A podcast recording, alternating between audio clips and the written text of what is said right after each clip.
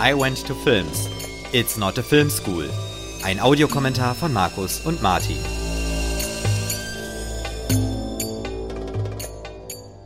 Ja, willkommen bei einer neuen Folge von I Went to Films. Ich bin Markus, neben mir sitzt Martin und heute gehen wir in die aufregende Zukunft des Jahres 2001 auf eine Odyssee im Weltraum.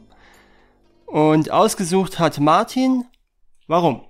Ja, ich gebe zu, 2001 ist schon etwas her, aber dieser Film hat nach wie vor das Potenzial und auch die Aktualität im Umgang mit äh, der menschlichen Existenz und dem gesamten Sein und natürlich auch die Frage, inwieweit uns die Wissenschaft und Erkenntnis weiterbringt. Und das gefasst in kineastisch großartige Bilder, das hat Stanley, Stanley Kubrick damals geschafft und deswegen ist der Film nach wie vor sehr, sehr spannend und äh, ich wollte ihn einfach mal mit dir gucken.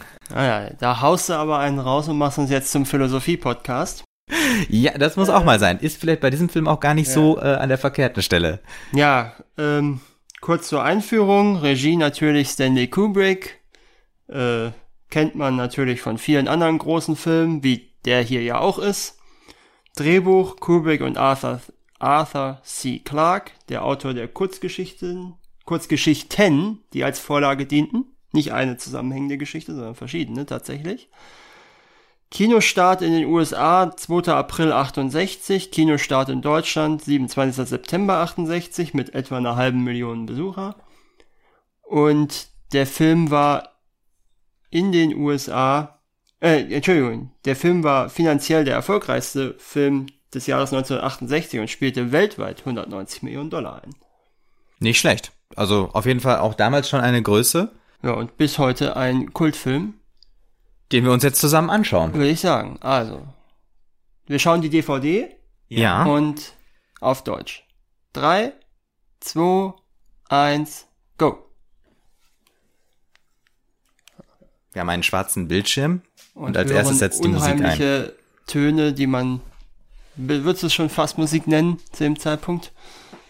Ja, es ist grausamer, als wenn sich ein Orchester einstimmt. Mhm es ist, ich weiß gar nicht, sind es Streicher, sind es irgendwelche Blasinstrumente? Es ist so ein Gemisch und es steht einfach in Raum total unharmonisch. Ja, der Film begann übrigens 1968 auf Anweisung von Kubrick vollkommen ohne Vorspann. Ja. Und als erstes wurde dann der Kinosaal vollkommen, vollkommene Dunkelheit versetzt. Nach ein bis zwei Minuten, als dann alles komplett ruhig war, äh, wurde dann der Film mit diesem Bass-Crescendo und also sprach Zarathustra gestartet und dann gab's die Aufblende zum Sonnenaufgang. Das heißt, wir müssen jetzt auch erstmal abwarten, bis wir diese Dunkelheit überstanden haben und wir hören auch nur weiterhin diese ja mystischen Klänge. Ja. Aber es ist immer noch keine richtige Musik in dem Sinne. Jetzt baut es sich langsam auf, die Klänge werden etwas lauter, bedrohlicher. Ja. Und wir befinden uns in den ersten 25 Minuten des Films, in denen kein Wort gesprochen wird. Kein Dialog gibt. Genauso wie in den letzten 22 Minuten des Films. Das ist interessant, ja. Und insgesamt hat sogar 70 Prozent des Films keinen Dialog.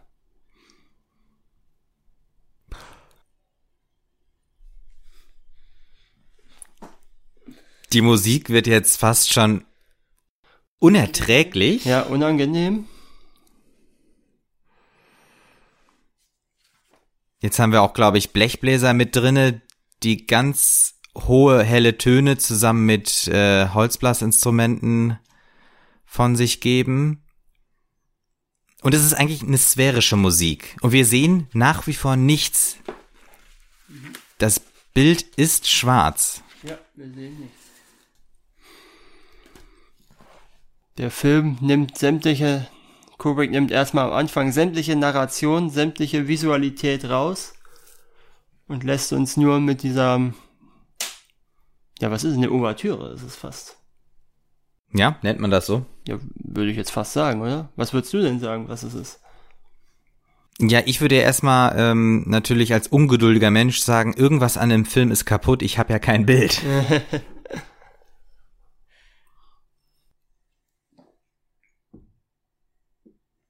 Bild ist gerissen und Tonspur ist kaputt. Jetzt haben wir es auch gerade ganz, ganz still. Und jetzt sehen wir das alt, das MGM-Logo, das nur sehr kurz existiert hat und äh, wo nicht der Löwe brüllt, sondern eben der Löwe stilistisch gemalt auf blauem Grund, was so ein bisschen aussieht wie ein altes Logo vom FC Chelsea auch. Und ähm, Jetzt kommt eine wahrscheinlich der bekanntesten Filmmusiken der Welt. Filmmusiken in Anführungsstrichen. Filmmusiken, ist ja keine ja, ja. Filmmusik im engeren Sinn. Ja, ja, ja. Wir haben es nämlich mit Also sprach Zarathustra von äh, Wagner, das ist glaube ich, ne? Wagner zu tun. Und das Interessante ist, dieses Bild, was wir hier sehen, die aufgehende Sonne über dem Mond, das Ja. wiederum ist eines der Symbolbilder des Zoroastismus. Ah. Zoroastismus? Ja, kannst du es kurz nochmal erklären? das ist, also Zarathustra hat ja eine eigene ähm, Religion begründet. Das ist ja eine Ja. eigene Religion, die in Persien in früher Zeit äh, existiert hat. Und äh, auf ihn bezieht sich dann ja Nietzsche mit, also sprach Zarathustra. Und dieses Bild mit dem, achso, übrigens, äh, jetzt der Fond hier, die zwei Nullen von 2001 sind eigentlich zwei O's. ah, ja, stimmt. Sieht man im Odyssee, ja. Ähm, und dieses Bild mit dem, äh, mit der Sonne und dem Mond ist ein, ist ein Symbol für diese Religion. So Ah, wie die okay. Sonnenscheibe für die Ägypter oder das Kreuz fürs Christentum etc. Ja, jetzt auch gerade durch dieses äh, Einstiegsbild mit dem Sonnenaufgang war ja auch, äh, wir sind jetzt übergegangen, auch wir haben sehr viel Orgel dann am Ende gehört. Ne? Deswegen, hat da quasi bildlich ja einen Sakralbau errichtet. Und ich fand auch äh, sehr äh, Und wir interessant, sind, dass er äh, äh, auf Tusch äh, sein Name erschien, Stanley Kubrick Production.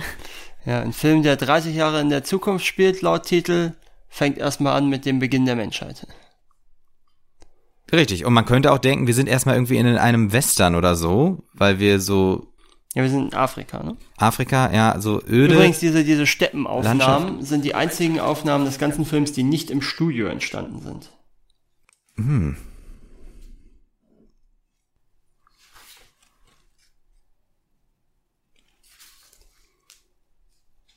Wir hören den Wind ein wenig rauschen. Es wird immer heller.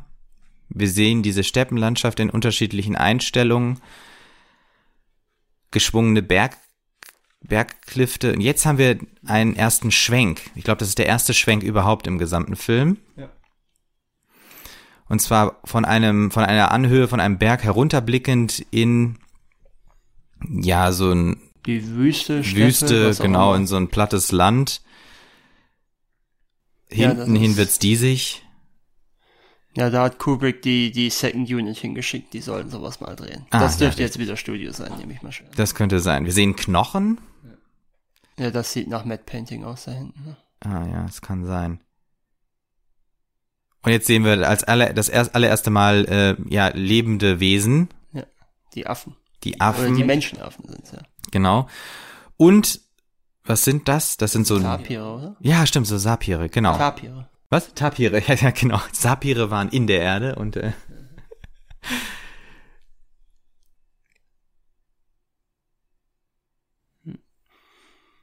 Ja, die Kostüme sind auf jeden Fall mal besser als wie bei Planet der Affen, der aus dem selben Jahr rauskam.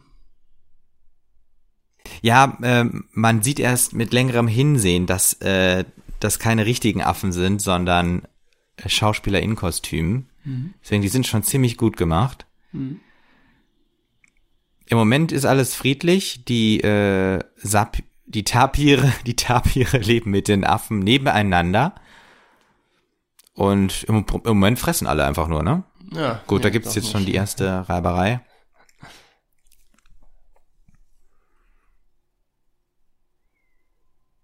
Ich glaube, diese Geräusche sind nicht von den Schauspielern gemacht, würde ich jetzt mal so sagen. Da will ich mir, auf jeden Fall hat man, ähm, ja stimmt, man hat nämlich Geräusche von Wildkatzen, Gorillas und Schimpansen, die ursprünglich für den Film Mogambo von 1953 aufgenommen wurden, verwendet. Ja. Jetzt ist dieser äh, Gepard aus dem Dickicht gesprungen und hat einen der äh, Affen, glaube ich, war das angefallen. Und da ist mir aufgefallen, dass der leuchtende Augen hatte, dieser Gepard. Ja. Das war wahrscheinlich irgendeine Ja gut, das haben ja Katzen ja, ne? Diese Nachtsicht Fähigkeit. Und das könnte ja sein, aber vielleicht hat das auch so ein bisschen schon diese Frage nach Beseelung von Lebewesen. Also mhm. wo ist die drin und äh, es wäre jetzt so eine Idee, ob das jetzt ja, gut, äh, gedacht ist von ihm, kann man natürlich nicht sagen. Und es wird wieder später, ne? Wir sehen schon wieder, die Sonne senkt sich leicht mhm. und die Affen sind an so einem an der Wasserstelle. An der Wasserstelle, genau, und trinken. Es ist, sind relativ lange Einstellungen. Mhm. Ja, Kubrick zelebriert ja auch so ein bisschen die, die Langsamkeit auch. Ja, es hat halt was von Dokumentarfilme an dieser Stelle. Mhm. Also einfach äh, beobachtend aus eigentlich der Entfernung mehr. Und jetzt haben wir auf einmal den anderen Affenstamm, der auf die Affen, die wir die ganze Zeit beobachtet haben, trifft und einen Affentanz quasi aufführen. Die regen sich wahnsinnig auf.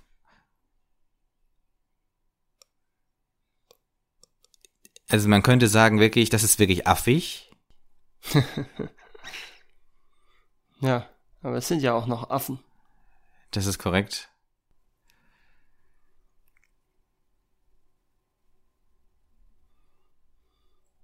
Aber es ist schon sperrig auch, muss man hier sagen. Also ich finde es sehr sperrig. Diese Inwiefern meinst du sperrig? Ja, man, ich finde es schwer Zugang zu diesen Dawn of Man Szenen, muss ich sagen. Auf die, in dieser Szene? Ja, zu dem ganzen Prolog, zu dem ganzen Dawn of Man Prolog eigentlich. Ach so. Ja, das ist irgendwie noch, ähm, also ich, ich finde, wenn man dann später im Film drin ist, vergisst man diesen Prolog irgendwie. Ja, ja. Der ist irgendwie, als wäre er gar nicht da. Deswegen, ja. wenn man den Film anfängt, ist man erstmal überrascht, wie der anfängt, weil der ist irgendwie nicht dafür gemacht, dass der bleibt. So mhm. im was jetzt nicht für die Qualität des Dawn of Man Prologs spricht. Weiß ich nicht. Oder eben gerade äh, äh, genau deshalb. Jetzt haben wir wieder diesen, ähm, ist das überhaupt ein äh, Leopard, ein Gepard. Gepard? Der hat auch diese leuchtenden Augen. Ja, das kommt von dem Licht jetzt, ne? Weil es so dunkel wird.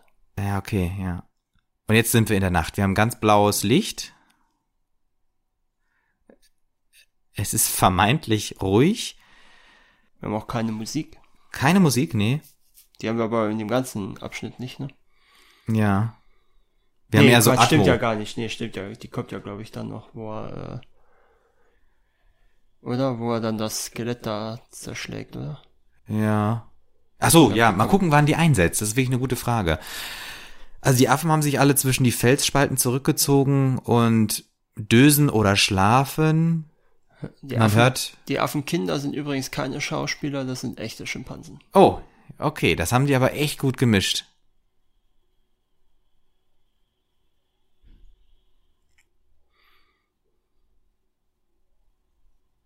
Ja, man merkt, also da ist irgendwo ein bisschen Streit immer da. Ja.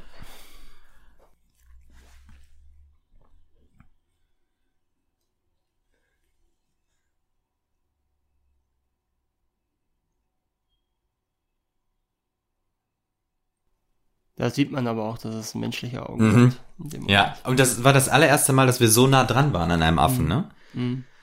Diesen Close-up gerade, den ja, hatten wir vorher ja, so noch nicht. So, Schwarzblende, Aufblende, wir sind am Morgen, die Affen schlafen noch, Augen sind zu und sie liegen. Das haben sie in der Nacht nicht, da haben sie ja noch gesessen. Und jetzt beginnt wieder, wie am Anfang, diese gruselige Musik, aber ich glaube auch mit Gesang, oder? Streicher und Gesang, so eine Mischung.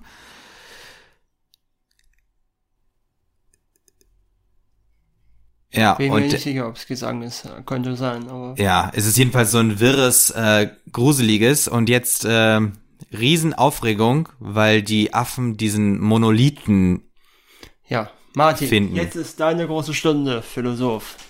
Was ist der Monolith? Also ich glaube, der Monolith ist äh, hier in diesem Film im Prinzip die ähm, die visuelle Darstellung äh, der Sinnsfrage oder der Seinsfrage, also nach dem Sinn. Und ähm, im Prinzip machen die äh, die Affen ja gerade hier diesen Aufstand drumherum um diesen Monolithen. Und um das darzustellen in einer Kunstform wie äh, dem des Films, hat man halt den Monolithen als Gegenstand. Also es ist quasi die Vergegenständlichung der, der Seinsfrage. So viel im Prinzip dazu. Und es erinnert natürlich auch ein bisschen an äh, die Kaaba, oder nicht? Ja, ja. Oder an die Tafeln mit den zehn Geboten. Oder auch das, richtig? Oder an irgendwelche anderen religiösen Stelen. Genau. Obelisken. Ja. Jedenfalls ist, bildet sie hier, äh, der Monolith bildet hier ein Zentrum, äh, der, der äh, ja für das Religiöse auf jeden Fall eine ganz, ganz wichtig, ein ganz, ganz wichtiges Element ist. Die Musik wird jetzt auch hier immer lauter und zwei, drei Affen tasten sich immer vorsichtig ran und versuchen diesen Monolithen zu berühren, aber ziehen dann oft ihre Hand schnell wieder zurück. Jetzt streift der eine Affe einmal rüber. Die Musik wird immer verworrener und äh, grausiger. Es wird nicht geschnitten. Wir bleiben in dieser halbnahen Einstellung. Und die Affen bleiben unterhalb des Monolithen einfach stehen. Der Monolith hat vor allen Dingen auch sowas Unnatürliches, ne? Diese Farbgebung. Da haben sie lange dran gearbeitet, bis sie das so hingekriegt haben. Das stimmt. so aussah. Und man muss ja auch sagen, er durchbricht alle vorher gezeigten Linien. Diese Gradlinigkeit ist in der Landschaft ja nicht zu erkennen. Die Farben sind falsch im Prinzip für die Landschaft. Sie sind schwarz mit dieser Schattierung an der Seite, um die Kante zu erkennen. So, und jetzt natürlich dieser Blick Jetzt nach wieder oben. dieses äh, Zarathustra-Bild. Ne? Ja. Mond Und dann Sonne. dieser gnadenlose Sch- Schnitt. Also, das ist doch unglaublich, oder? Hm. Du bist quasi emotional völlig in Ekstase und dann zack, wieder völlig ruhiger Schnitt in die Landschaft, keine Musik. Die Sonne verschwindet oder geht gerade auf hinter den Bergen, tiefstehend. Ja, ja. Also schattenlos. da ich ja schon gesagt habe, dass ich nicht so den Zugang zu diesem Prolog habe, war ich jetzt auch nicht emotional in Ekstase. Dementsprechend war jetzt der Schnitt für mich nicht so extrem. Ähm, ja. Ja, hier ist eine Einstellung äh, mit langer Brennweite, was mir wirklich gut gefällt, ähm, obwohl wir den Affen äh, im Prinzip eigentlich nur nah sehen. Der Monolith ist nach wie vor da. Er guckt einmal rüber und sitzt zwischen den Knochen eines toten Tieres, würde ich sagen. Der Hintergrund ist sehr unscharf. Deswegen meine Vermutung der langen Brennweite auch.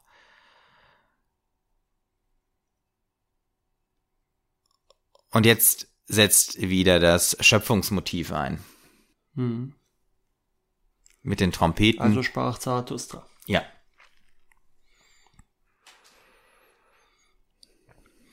Ja, für mich hat der Monolith nämlich eher sowas Prometheushaftes. Willst du das noch ein bisschen erklären? Ja, also Prometheus, die äh, der legendäre Figur aus der griechischen Mythologie, die den Göttern das Feuer gestohlen hat und den Menschen gebracht hat und Ja. den Menschen äh, damit gelehrt hat, mit dem Feuer umzugehen, wofür er dann von den Göttern bestraft wurde. Ah, Und ähm, das passt auch ein bisschen zu Zarathustra, der ja auch dann bei Nietzsche äh, sagt, dass er den, den Übermenschen lehrt, ja. also auch von oben kommt und den Menschen etwas lehrt. Ich finde deine äh, die, äh, die die Idee ist gut, weil wir jetzt ja gerade auch den Affen erleben, der in Zeitlupe erkennt, Ja. dass er sag ich mal ein Werkzeug benutzen kann und das in Form Eine des Waffe, Knochens. eine Waffe. Ja, genau richtig, auch einer Waffe und er zertrümmert hier gerade das eigentlich schon tote äh, Skelett. Also eigentlich hat er nichts davon. Das wird ja wahrscheinlich auch damit irgendwie ge gezeigt. Und immer zwischengeschnitten mit diesen äh, niederfallenden äh, Tapiren, ähm, die aber einfach nur zwischengeschnitten sind. Also wir denken uns jetzt selbst unseren Teil. Ja, ja. Ja, das ist wirklich interessant. Er hat nicht gezeigt, also Kubrick hat nicht gezeigt, wie der äh, Affe den Tapir erlegt hat, aber wir sehen Wahrscheinlich, jetzt. weil sie dafür keine Erlaubnis bekommen hätten, einen Tapir zu töten. Ach so, ja. ja. Das hätte man wahrscheinlich zu der Zeit tatsächlich gemacht. Vor laufender Kamera. Aber jedenfalls isst der Affe jetzt das Fleisch und wir hören auch auf einmal eine andere Atmo. Wir haben auf einmal Fliegen, wir hören Tod und vorher hatten wir, hatten wir immer dieses Idyllische, die Grillen, dieses Savannenhafte, ja. dieses Schöne. Jetzt haben wir auf einmal so dieses, ja, mit Fliegen, Da sieht man eins von den Kindern gerade, die, ähm, die echt waren. durch- ja, genau. Ja. Oder hier. Da. Ja, stimmt, ja.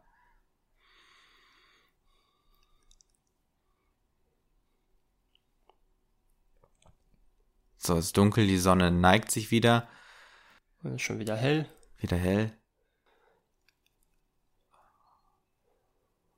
Die Affen schreien herum.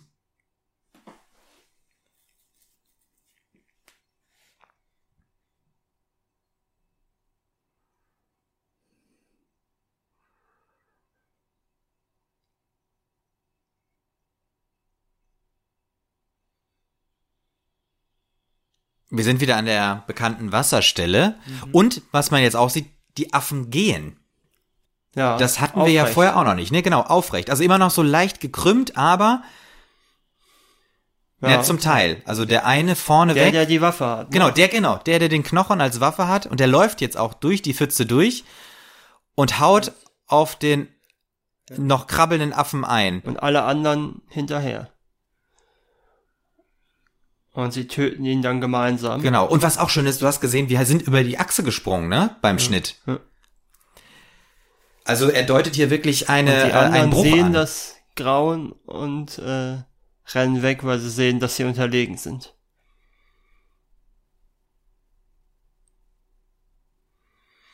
Wobei man, finde ich, an ein, zwei Stellen gesehen hat, dass das ein Gummi, dass das Gummiknüppel waren.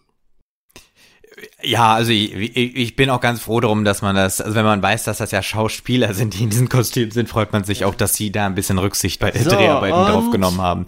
Ja, jetzt- genau. Da wird der Knüppel hochgeworfen und jetzt passiert, Jetzt kommt der Schnitt. ja, wir haben Zeitlupe den Knochen, zack, und sind Ist übrigens im All. kein Raumschiff, sondern das ist wohl ein Satellit, mit dem man äh, Atomwaffen ähm, kontrolliert. Basiert der auf äh, einem echten, äh, Das weiß ich jetzt nicht genau, aber es Satelliten? geht auf jeden Fall darum, dass es eben nicht zu einem Raumschiff schneidet, sondern dass die erste Waffe zu der letzten Waffe der Menschheit führt.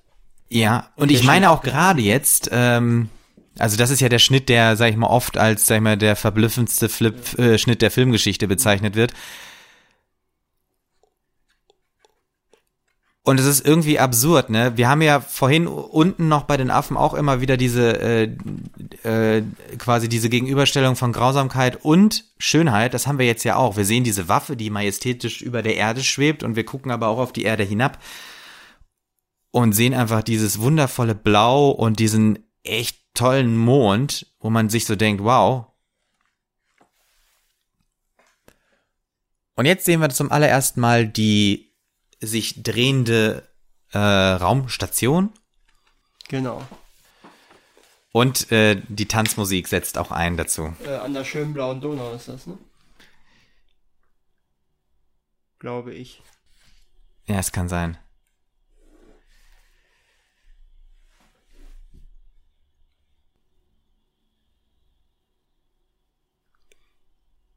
Ja, Pan Am. Eine der, äh, der äh, Product Placements, die aus heutiger Sicht und auch aus der Sicht von 2001 nicht gut gealtert sind, weil es die 2001 gar nicht mehr gab. Oh, Ja. ja. So, jetzt sehen wir das allererste Mal den Arm eines Menschen. Ich wollte gerade sagen, eines echten Menschen. Aber bei dieser Art von Film bin ich mir gar nicht mehr genau sicher, wie Mensch anthropologisch zu fassen ist. Und wir haben scheinbar Schwerelosigkeit in diesem Flugzeug, weil ein, ich glaube, Kugelschreiber durch Ja. den Gang fliegt. Ja, wir sehen den. Frage ich mich ja, ob das eine Anspielung ist auf diese berühmte urbane Legende mit dem Kugelschreiber und dem äh, Bleistift. Äh, ja. ich weiß, welche du meinst. Die Raumfahrernation USA und Russland, Ja, ja, genau die. äh, wo die Russen einfach einen Bleistift mitgenommen haben und die. Ja. Was aber, glaube ich, wirklich nur eine urbane Legende ist. Ah, die Stewardess, die jetzt zu dem scheinbar Klett, ne? einzelnen, ja, genau, die zu dem einzigen, einzigen Passagier an Bord hingeht. Finde ich sehr gut, ja. Wobei ich nicht weiß, ob das so funktionieren würde. Nee, ich glaube auch nicht.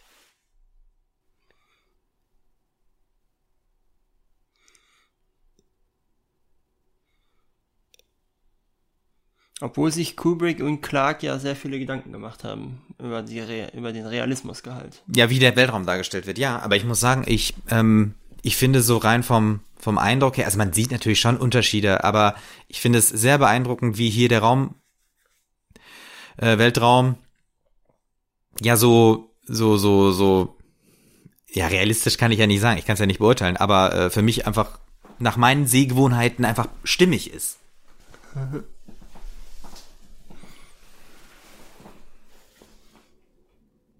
Wir sind im Cockpit und äh, wir beobachten jetzt den Anflug der Pan Am Maschine auf die Raumstation, die sich scheinbar ja noch im Bau befindet. Hast du es gesehen? Ja, ja, habe ich mir auch schon gedacht, dass die noch im Bau ist, ja. Und ich muss noch eine Sache nachschießen. Ich bin mir nicht ganz sicher, aber ich habe auf diese, als wir bei dem Schnitt zum, äh, zum, vom Knochen auf diese äh, Ja. Waffe, ich weiß nicht, ob wir da, ich, ich, da war irgendeine Flagge drauf, glaube ich, von irgendeiner Nation. Ja, warte, kann ich dir ganz genau sagen. Das war aber nicht Deutschland, oder? Doch, doch, warte, warte, warte. Irgendwo habe ich das hier stehen bei meinen Sachen. Hier blicken wir gerade, das muss ich kurz erklären, ähm, aus der Raumstation raus und sehen den Flieger anfliegen und es hat, es sieht unfassbar aus wie bei Star Wars, äh, wenn ähm, so die TIE Fighter in diese Hangar von den äh, Sternzerstörern reinfliegen. Dann haben wir ja auch diese, diese kann Riesenhallen. durchaus sein, dass sich George Lucas davon hat inspirieren lassen. Ne? Was nicht unbedingt die schlechteste Inspirationsquelle ist. Also es sind Deutschland, die USA, Frankreich und China, die Ach. auf diesen Satelliten drauf sind. Dann habe ich tatsächlich, äh, mir ist wirklich diese deutsche äh, Flagge aufgefallen und ich war mir aber nicht sicher. Aber das ist gut, dass du nochmal nachgeguckt hast. Das ist ja faszinierend.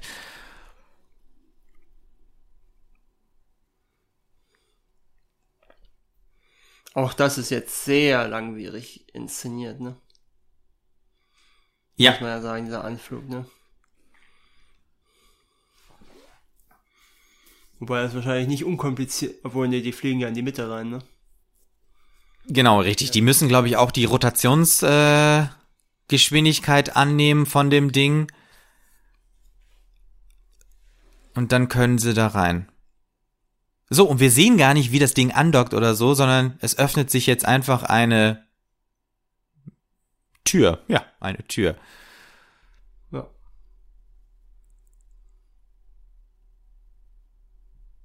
Das ist der erste Satz. Der, der erste sind das, Dialog äh. des Films.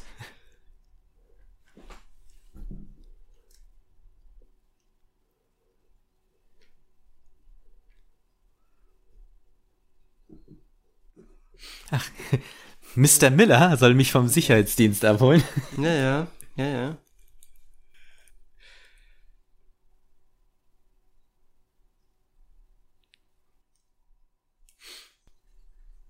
Die Sicherheitskontrolle. Mhm. Englisch, was war es? Niederländisch, Japanisch, Russisch, Chinesisch und Französisch? Das kann sein, ja.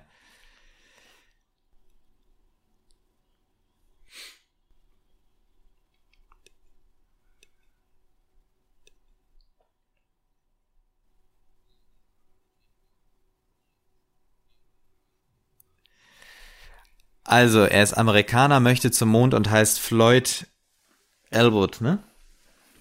Äh, ja, ja. So, das ist übrigens von Arne Jakobsen designt, diese Stühle.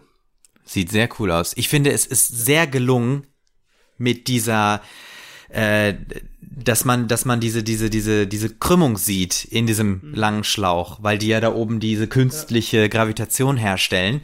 Und scheinbar ähm, wird es auch von Hilton äh, Genutzt, ja, ja, genutzt. ja. Ja. Auch hier, äh, Bell Company, Howard Johnsons ist auch eine Kette. Hast, weißt du noch, was auf ihren Schuhen stand von der Stewardess? Ich glaube Pan Am, oder? Nee, die hatte irgendwelche, ich glaube, es war Ah, nee, auch irgendeine Marke. geachtet, nee. Ja, und Videotelefonie. Und natürlich erstmal die Kreditkarte oder was das ist. Ja. Oder Telefonkarte. Kann natürlich beides sein.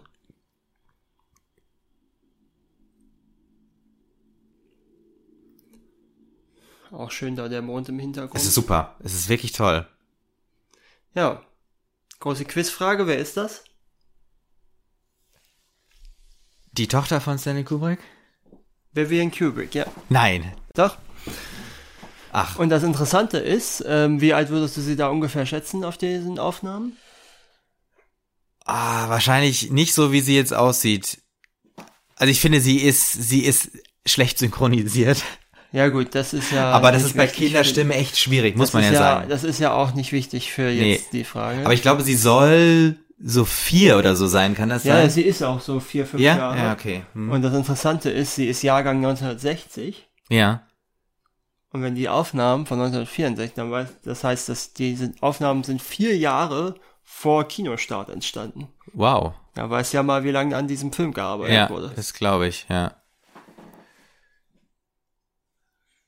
Und man muss sagen, diese Szene, ähm, die kennen wir ja auch, ähm, also auch zum Beispiel bei Interstellar gibt es ja auch Ja, diese Dialogszenen mit diesen hochformatigen Ja, Videosequenzen. ja. Ich glaube, die waren auch hochformatig, ne? Es kann Ja, sein, aber es ist auf jeden Fall, ähm, ja gut, man die- muss sagen, bei Film ist es einfach wichtig, dass man die Leute sieht. Deswegen Ja, hat man Videotelefonie. Also Ja.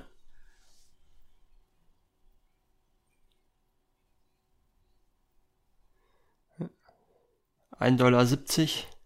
Och, ich finde, das geht. Für Videotelefonie aus dem Weltraum, für, was waren das jetzt? Eine Minute, zwei Minuten? Mindestens. Ja, okay. Für so einen kurzen Anruf, glaube ich, ist das okay. Kann man mal machen. So, Aeroflot. Das sind also Russen.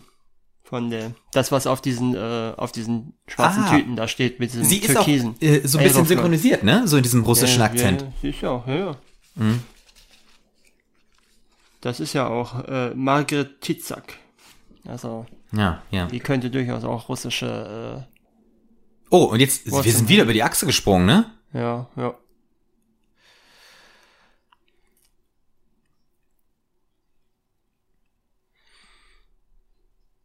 Wieder auch so ganz subtil angedeutet wird, dass, äh, dass entweder der Kalte Krieg vorbei ist, Mhm. oder dass eine so große Entdeckung gemacht wurde, dass Russen und Sowjets zusammenarbeiten. Äh, Sowjets und USA. Ja, meine Ja, ich, ja, ja, genau, ja, ich Sowjets verstehe, was und du USA, Ja, ja. Stimmt. Ja, ja, Russen und Sowjets zusammenarbeiten, ja.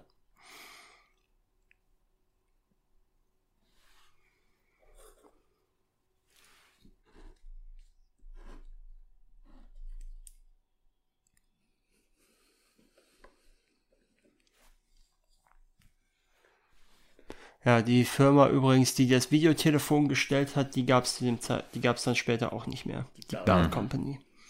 Die wurde dann von AT&T ersetzt. Ja, okay, ja. Dr. Floyd möchte zu Clavius, ne? Zur Station Clavius, das war richtig, ne? Und die- jetzt die haben reden ja, sie. die haben ja, ich meine, wir wissen ja, dass die auf dem Mond den nächsten Monolithen entdeckt haben. Ja. Ja, da freue ich mich schon drauf. Wenn die Menschheit in der Realität den Monolithen auf dem Mond entdeckt. Ja. Aber wir haben natürlich jetzt, äh, wir erfahren jetzt, dass der Kontakt zu der Station irgendwie äh, jetzt zehn Tage nicht mehr funktioniert hat. Und er will da ja hin.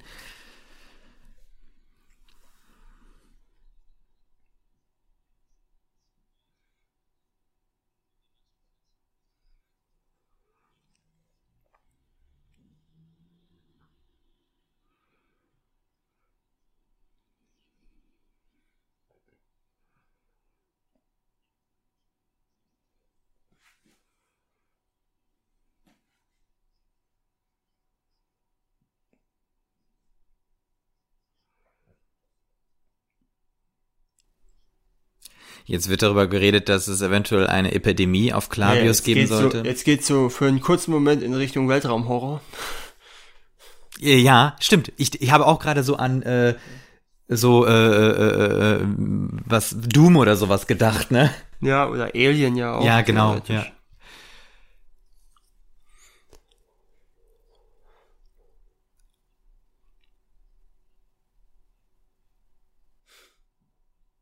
Ja, man merkt aber hier auch, dass so ein bisschen so ein Grundmisstrauen vorhanden ist. Mhm. Dr. Floyd hat gewisse Verschwiegenheitsverpflichtungen. Ja. Glaubst du eigentlich, dass das so funktionieren würde, diese Schwerkraft durch das Rotieren? Ja, das äh, würde so funktionieren, genau.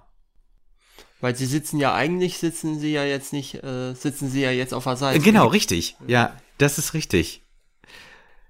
Aber das ist eigentlich das Faszinierende. Du musst halt nur irgendwie eine äh, gewisse Größe haben und, äh, und die entsprechende Rotationsgeschwindigkeit, um halt auf 1G zu kommen. Ja, ja. Und dann kannst du das, äh, Aber warum hat das dann So noch machen. keiner probiert? ich glaube, es ist zu aufwendig. Ach so. Es ist einfach zu, äh, du musst halt ziemlich groß bauen. Mhm.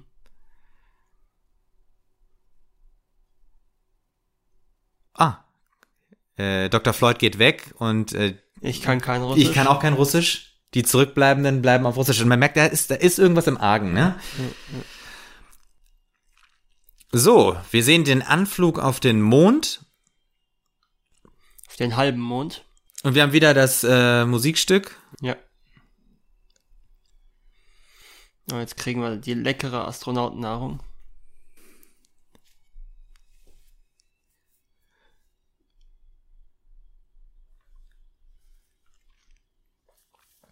Ich finde, es sind unglaublich wenig Passagiere unterwegs äh, in diesen Raumflügen, ne? Ja, ja, das, ist, das gäb's heute nicht mehr, ne? Nee.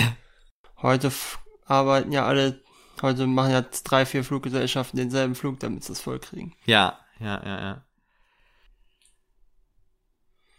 Aber ist natürlich auch ein Sonderflug, ne? Muss man ja auch noch dazu sagen. Das, genau, äh, äh, im Charterflug wahrscheinlich, ne? Na, Und man oder, hat ist, oder vielleicht sind solche Flüge der Grund, warum es Pan Am heute nicht mehr gibt. Ach so, das kann auch sein, ja. Aber guck mal, auch äh, eben, äh, jetzt haben wir wieder eine statische Einstellung, na gut, mit Schwenk, aber die äh, Stewardessen laufen alle sehr, also die sind ja bemüht, diese Schwerkraft, dieser Schwerkraft auszuweichen und die haben ja diese Klettschuhe. Ja. Und eben äh, in dem ähm, Passagierbereich haben die ja auch so sich so bewegt, so ganz äh, schwerelos. Plus die Handkamera, die auch ja so eine gewisse Schwieriglosigkeit. So, und das ist jetzt interessant. Das ist eine Ähm, schöne Einstellung. Ja, da wurde die Kulisse wahrscheinlich gedreht, ne? Nee, die Kamera. Die Kamera und die Kulisse. Und Ja. sie tritt auf der Stelle. Ja, das ist echt faszinierend gemacht.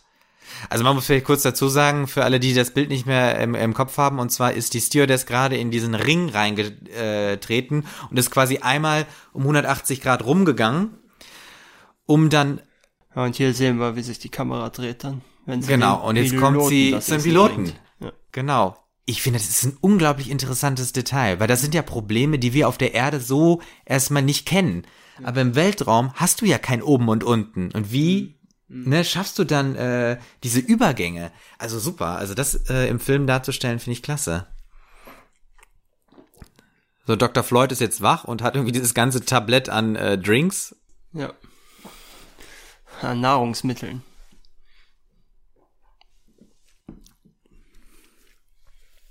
Das ist ja nett, dass der Captain Zeit für ein Pläuschen hat, ne? Ja, ja. Oder das ist vielleicht.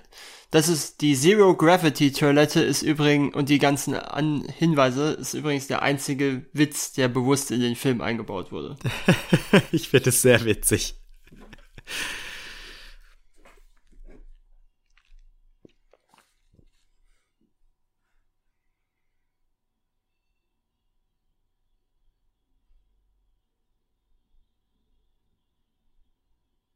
Wie äh, hat er eigentlich die äh, Musik ausgewählt?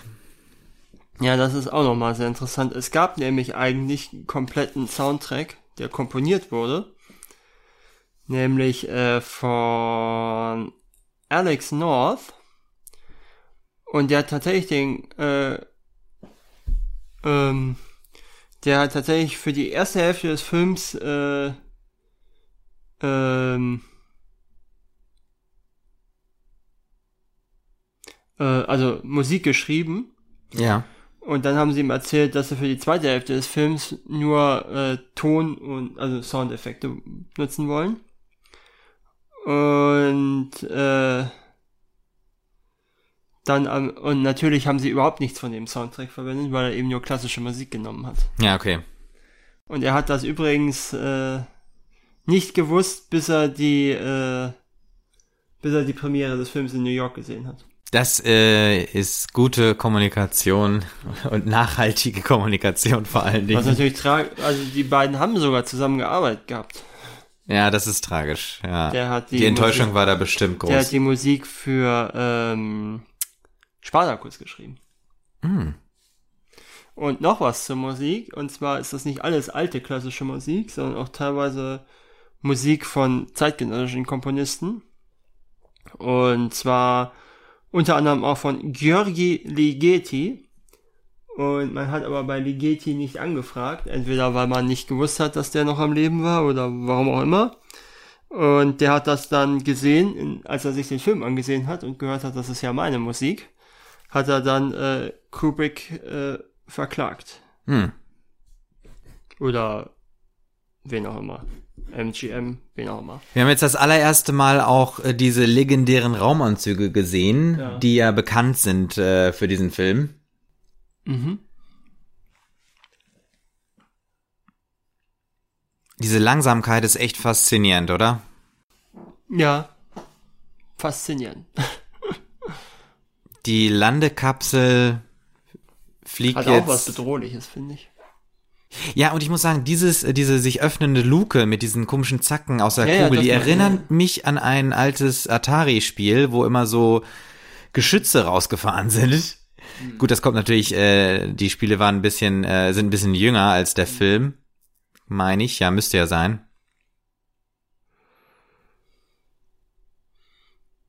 No, und jetzt wirklich exakt einbiegen. Mhm. So, und das ist ja total das Mondlandungsbild schlechthin. Die Kapsel, die dann mit diesen Füßen aufsetzt und leicht abfedert. Da sagst du übrigens was. Das ist nämlich der letzte Film gewesen über Menschen auf dem Mond, bevor die Menschheit dann tatsächlich auf dem Mond war. Das ist ja ein interessantes Detail. Ach. Und wir gucken das so selbstverständlich mit diese Bilder. Die erkennen das ja so ganz selbstverständlich. Ja, ja. Das ist sicherlich auch ein Grund, warum es dann später diese Verschwörungstheorie gab, äh, dass Kubrick die Mondlandung inszeniert hätte. Ja, ja. Mhm. Weil wahrscheinlich der NASA das so gut gefallen hat. Ja, ja. Also ich muss sagen, ich bin zwischendurch etwas mit den Proportionen äh, verwirrt. Da bin ich mir manchmal nicht ganz so sicher, wie groß die ganzen Sachen sind. Also die Raumschiffe oder auch die Kapseln, die Landebasen und so. Ja, die hatten mehrere Modelle in verschiedenen Größen. Ja.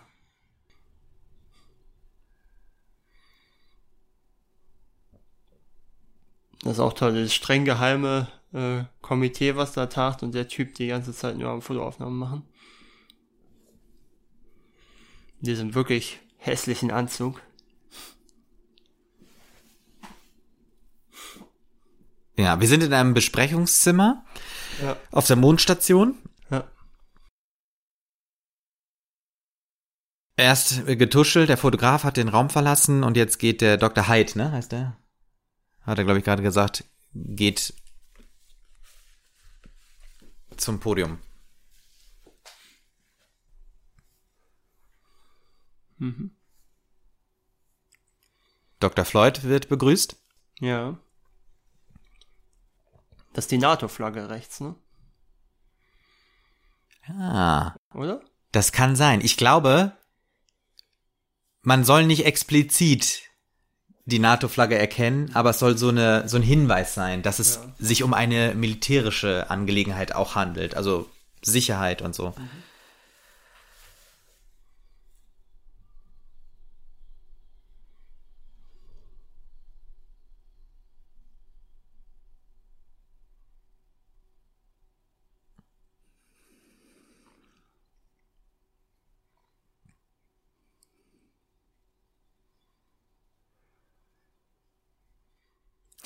Also ich denke gerade drüber nach, ob diese Szene nicht so eine Parallele ist zu dieser Konfrontation mit äh, den Affen, nur halt in einer zivilisierteren Form. Im Prinzip dieses, diese Aha. Form von, wir sprechen miteinander, wir bilden ein Podium. Ja, ja. Aber eigentlich ist es wieder nur Geschwafel.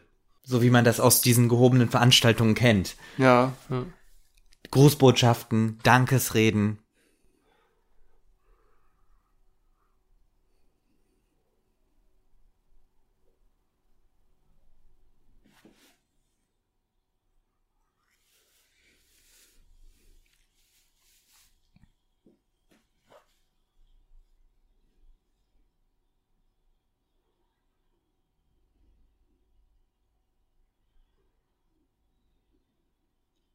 Er betont jetzt nochmal, ähm, gerade auf die Gefahr hin, dass ja auf der Erde Angst vor einer Epidemie vorhanden sein könnte, die Geheimhaltung. Absolute Geheim ja, absolute Geheimhaltung Geheimhaltung. notwendig sei.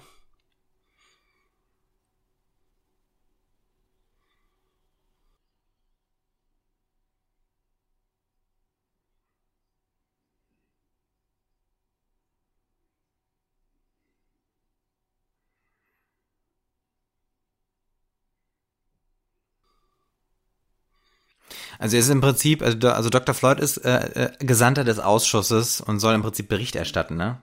Mhm. Über die Vorfälle. Und er möchte, genau, er möchte die Meinungen der dort Ansässigen Beamten oder was auch immer sie sind, äh, ich glaube, das sind eher Militärs, oder? Ja. Und in der Runde sitzen, glaube ich, nur zwei Frauen. Ja. Oder kann man sagen, für damals schon zwei Frauen? Ich weiß es nicht genau. Also für wenn es eine Militärrunde ist, ja. ja, ja, ja. Wobei auch, ich glaube nicht, dass 1968 in irgendwelchen großen NASA-Gremien irgendwelche Frauen saßen, wenn ich ehrlich bin. Möglich, ja.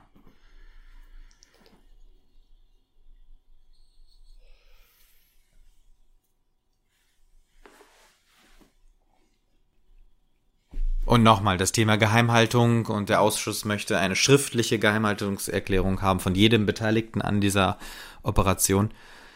Ja.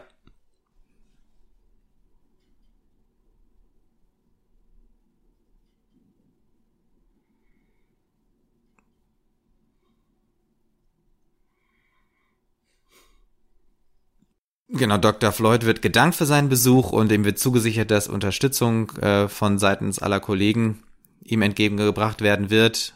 Und jetzt sind wir auf dem Mond mit so einem Gleiter unterwegs. Ja. Übrigens, äh,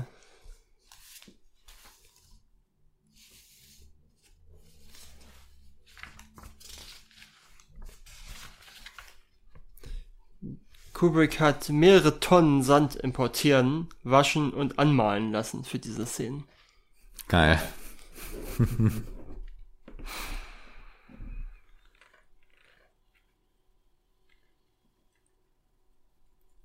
Dass man diesen kalten Mondlook hat, ne? Mhm. Ja gut, der, der Vorteil ist, äh, diesen Sand konnte er dann später für die Mondlandung ja wiederverwenden. Ja, ja, genau.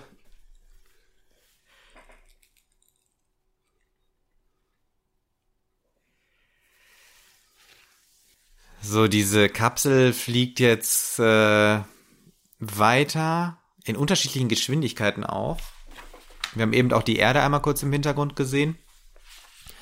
Und wir haben so ein, ja, so, so ein choral anmutenden, aber äh, sphärischen Gesang. Mhm. Jetzt sind wir in der Kapsel. Das müsste ja, ja wieder der Dr. Floyd sein oder ein Mitarbeiter, der hier gerade die Ausrüstung überprüft und mit einem Kanister jetzt durch den Gang geht. Alles sehr blau gehalten. Das Cockpit ja. ist aber rot. Ja. Das Cockpit war ja oft rot bisher. Stimmt, ja. Jetzt gibt es erstmal Pausenbrote für alle Mitarbeiter. Aber generell arbeitet der Film ja viel mit Farben. Ja.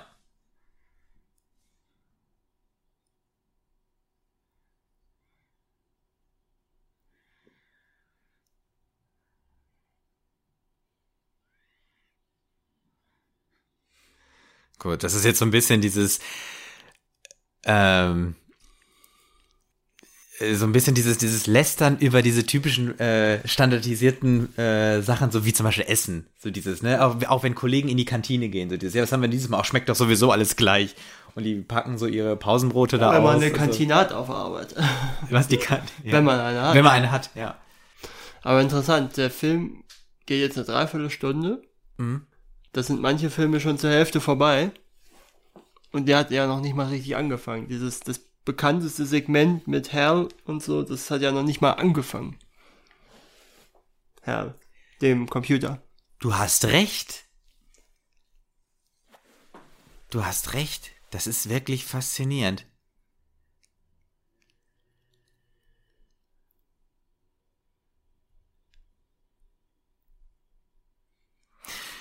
Jetzt sind sie dabei, äh, dabei, die Pausenbrote zu essen, die drei Männer, und ähm, gucken sich gemeinsam die Fotos an und es gibt zuerst Informationen. Aber wir wissen noch nicht, worum es geht, ne? Wir wissen immer noch nicht, worum es nee, geht. Nee, nee, ich glaube nicht.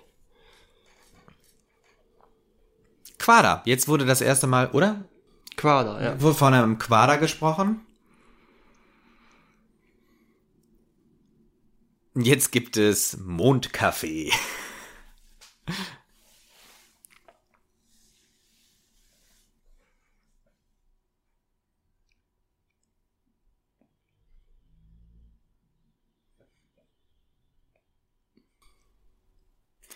Also hier denke ich auch wieder die, die, äh, diese äh, Raumfähre, diese Mondraumfähre, die also rumgleitet, mit der sie gerade unterwegs sind, ähm, die wirkte von innen eben etwas größer als jetzt gerade von außen, weil wir haben ja von außen auch ins Cockpit reingucken Findest können. Du? Ich finde es ja. eher anders. Dass sie von außen, also ich finde, sie wirkt von außen. Von außen äh, größer? Ach nee, ich habe eher so die andere. Ich habe eher so eine andere, ähm, so einen anderen Eindruck gehabt. Aber das ist so das, was ich generell äh, meine mit den ähm, mit den Proportionen. Aber das ist auch echt total schwierig, das auseinanderzuhalten. Ja, das waren Modelle aus Fiberglas, Holz, Plexiglas, Stahl, Aluminium. Ja. Ja. Metallfolie.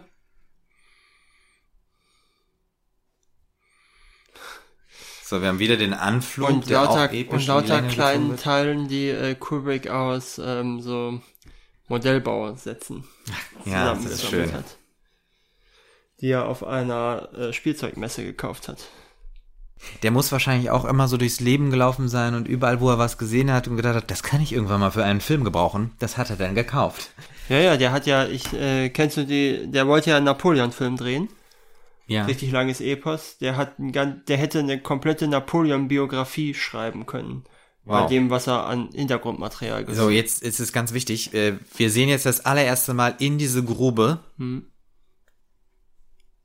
Und wir haben wieder diese grausigen, choralähnlichen, psychedelischen Gesänge.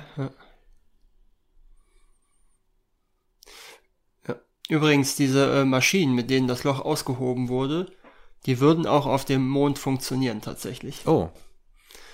Aber was Kubrick nicht bedacht hat, ist, dass der Mond nur ein Sechstel äh, der Erd ähm, Stimmt. Schwerkraft hat. Das äh, hat er nicht dargestellt. Ja, Oder aber ich bewusst. muss sagen, da, da habe ich Nachsicht, äh, weil hier jetzt auch noch zusätzlich äh, nur ein Sechstel Schwerkraft zu simulieren.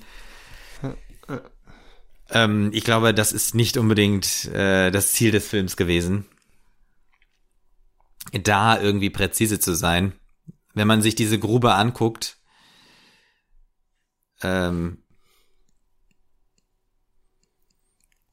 vor allem auch jetzt dieser Schnitt rein in diese Handkamera und wir gucken jetzt over shoulder den, also wir sind in dem Tross der Astronauten, die jetzt diese Rampe runtergehen, um zum, um zum Monolithen zu kommen. Der da einfach steht.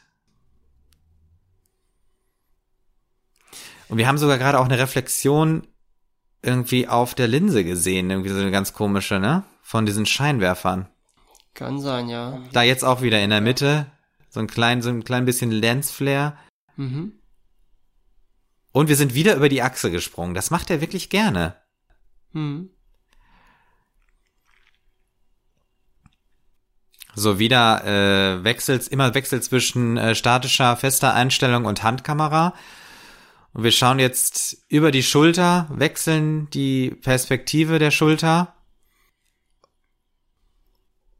Und die Astronauten nähern sich diesem Monolithen. Jetzt müsste ja gleich hier dieses eine Gerät wird da angestellt. Ich weiß gar nicht, was das sein soll. Ein Messgerät das oder ein Foto Kamera? oder Kamera oder er so. Ja, Ich glaube, das war eine Kamera. Richtig. Und jetzt hier, wie vor diesen vielen Millionen Jahren, Ja. wieder der, die Berührung, wie die Affen auch, mit dem Monolithen. Mhm. Und die Musik ist unerträglich und gleich müsste ja auch dann dieser eklige Ton einsetzen.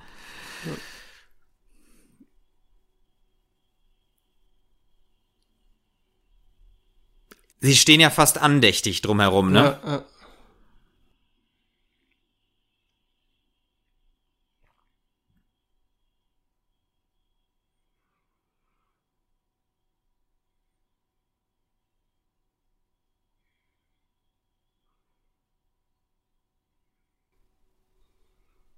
So, jetzt wird, das ist auch eigentlich faszinierend, dass die jetzt vor dem Ding posen Das Gruppenfoto machen. und ja. das Gruppenfoto machen.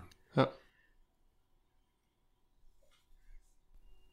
Und da, in dem Moment setzt dieser eklige Ton ein, Schrille Ton ein, ja. dieser schrille Ton.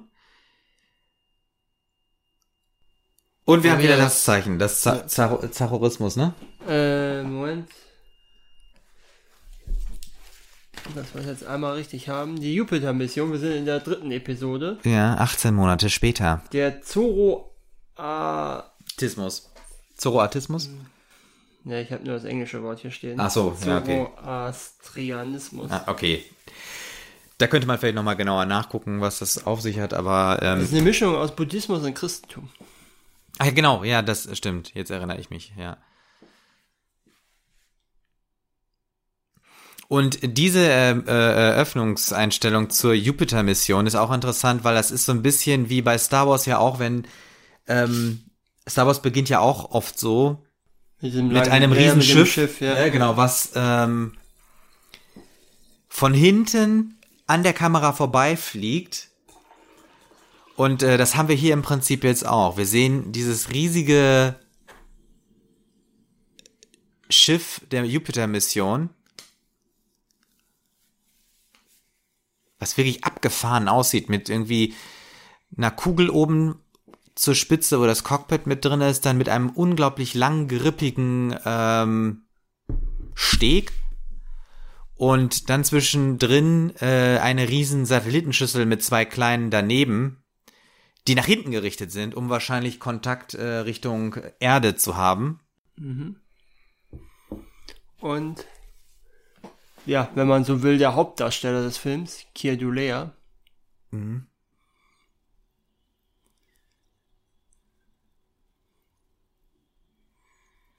der den Dave spielt.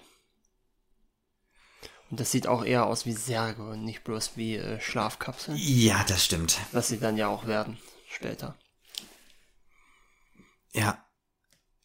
Und man muss auch sagen, wirklich spannendes Bild. Ähm, es ist wahrscheinlich ähnlich gedreht worden wie äh, bei der Stewardess. Ja, so wahrscheinlich, denke ich. Beziehungsweise da sieht man es ja, dass er eigentlich nur auf der Stelle läuft und äh, Ja, wobei ich glaube, es dreht sich. Weil guck mal, er macht ja, klar, schon das Schritte Teil nach dreht, vorne. Ne? Das ja, Teil ja. dreht sich, aber er läuft im Prinzip ja auf der Stelle. Ja.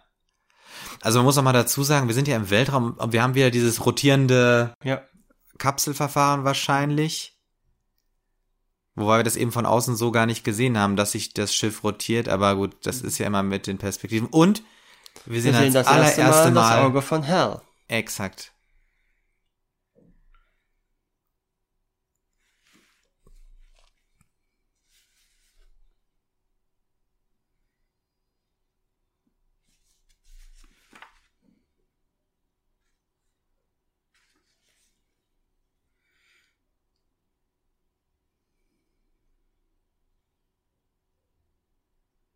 Ich finde, es ist super mit diesen äh, Perspektiven gearbeitet. Also man hat ein echt abgefahrenes Raumgefühl. Mhm. Man kann richtig mitfühlen, wie, äh, wie schwierig das ist, ohne oben und unten, sag ich mal, zu, äh, Ja. zu leben.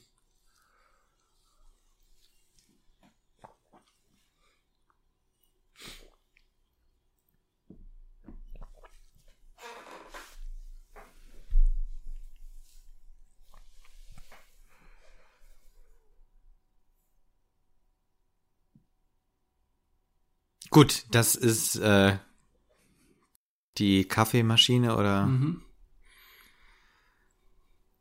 Ja, und da sieht man, die haben im Prinzip schon Tablets äh, vorausgesehen. Ah, und die gucken BBC. Ja.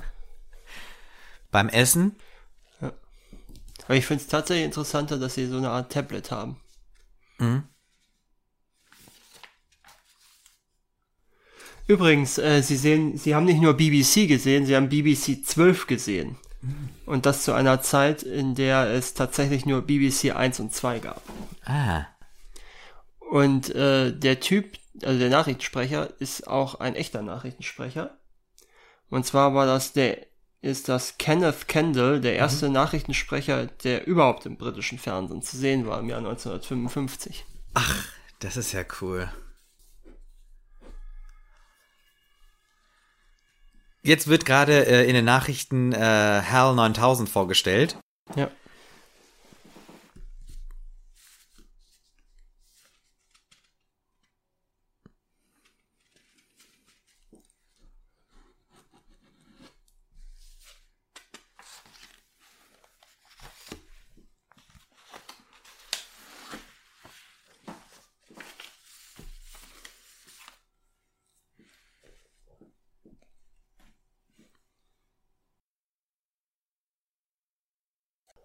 Frag mich ja, was das Grüne ist. Ja. Ich meine, das ganz rechts, das sieht so ein bisschen aus wie so Antipasti mit. Äh, ja, das sah noch am normalsten aus, ja, ne? Das Grüne, das könnte höchstens ähm, Pistazienpudding oder so, Pistaziencreme oder sowas. Das wäre noch mhm. denkbar.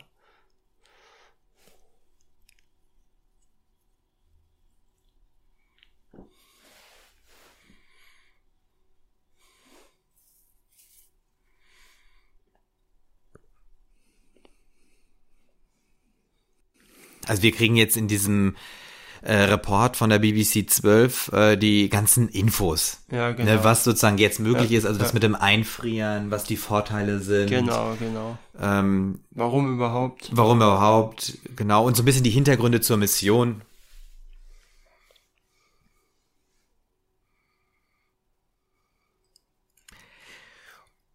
Und Jetzt ist es eigentlich ganz interessant, dass er 1968 äh, Hal als wirklich äh, künstliche Intelligenz mhm. äh, ähm, so stark macht und äh, erklärt und einführt und jetzt gerade wieder halt in diesem Bericht. Jetzt wird sogar mit Hal geredet. Ja.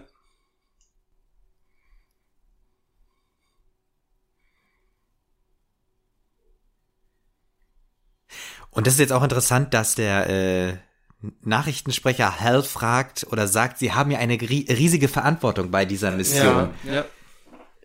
Und jetzt wird er nach Angst gefragt. Haben Sie nicht Angst, dass irgendwas nicht passt? Oder irgendwas Schlimmes passiert?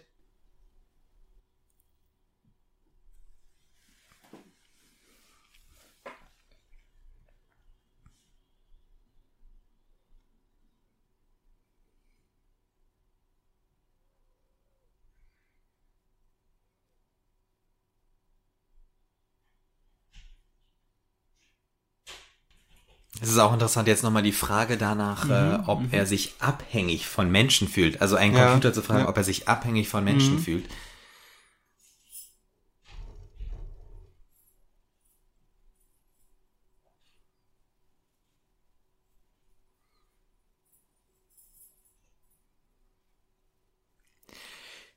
Okay, das ist interessant. Hal erklärt jetzt, dass er sich 100% der Mission stellt in, in den Verantwortungsbereich, in den Dienst der Mission, Dienst der Mission ja. stellt. Und das ist ja eigentlich Sie haben übrigens nicht das gleiche Loyalität. Oh ja, stimmt. Aber es unterscheidet sich eigentlich nicht von der Konsistenz, sondern nur von ja, der äh, von der Farbe, ja. Astronautennahrung. Ne? Ja.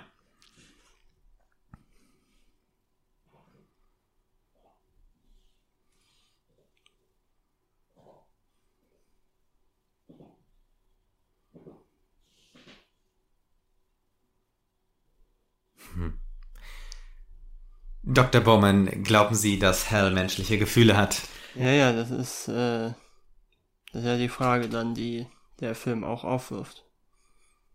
Aber die, und damit endet das, äh, endet diese, diese Einführung in diesem mhm. äh, Fernsehbericht. Ähm, man wird, wahrscheinlich nie letztendlich klären können, ob diese Maschine, ob Hal Gefühle hat. Mhm. Wir haben wieder Musik, Schnitt nach außen. Wir haben jetzt die äh, vorbeifliegende Raumfähre wieder. Oder eigentlich das, das Raumschiff.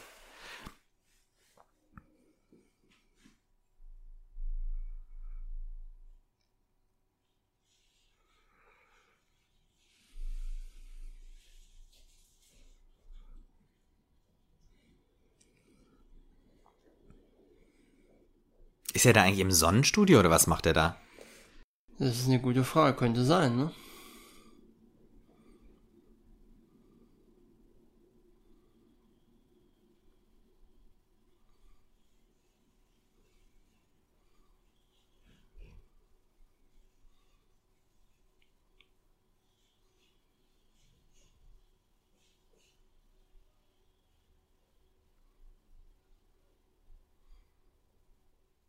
Das sieht jetzt wenig futuristisch aus, finde ich diese Aufnahme von der Erde. Ich glaube, das ist wahrscheinlich auch äh, bewusst, diesen Kontrast aufzubauen. Also, ich glaube, es ist nicht, ähm, das ist kein Zufall, dass er jetzt eine Geburtstagsvideo-Grußbotschaft von seinen Eltern äh, bekommt, weil das ist ja auch ein Konflikt. Ähm, der Sohn hat sich ja wahrscheinlich nicht bewusst für diese, also hat sich doch sehr bewusst für diese Karriere entschieden und auch dieses Abenteuer rauszugehen und sich, ähm, mhm.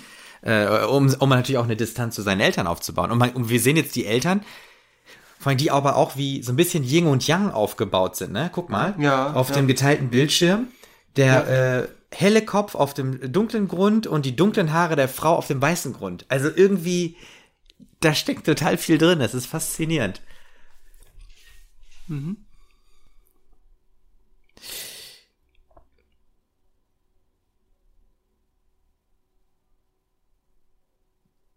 Hal schließt sich den Geburtstagswünschen an Ja. und sagt herzlichen Glückwunsch, Frank, und er sagt Danke, Hal.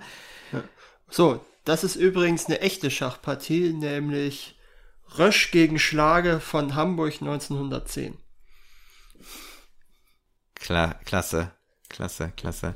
Wann hat denn nochmal der erste Schachcomputer äh, den Schachweltmeister besiegt? keine Ahnung. Das ist ja auch, Oder ist dieser Deep Blue oder? ah, das kann sein.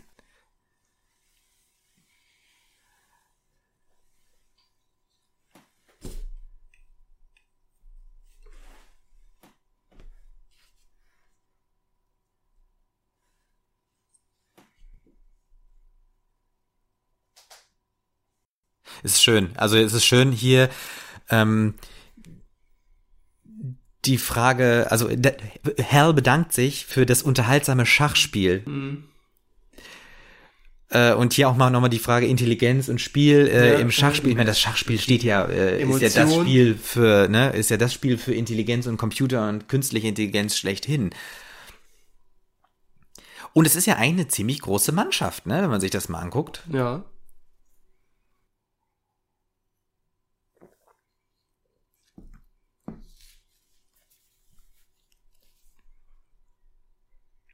Wieder der Gang durch äh, das Raumschiff. Und komisch ist, Ja. dass man wirklich denkt, es ist Nacht oder Abend, ne? Weil das Ach nicht so, ganz ja. bisschen anders ist. Ja, vielleicht machen sie das ja, damit die, die wach sind, so einen gewissen Rhythmus drin haben. Ja.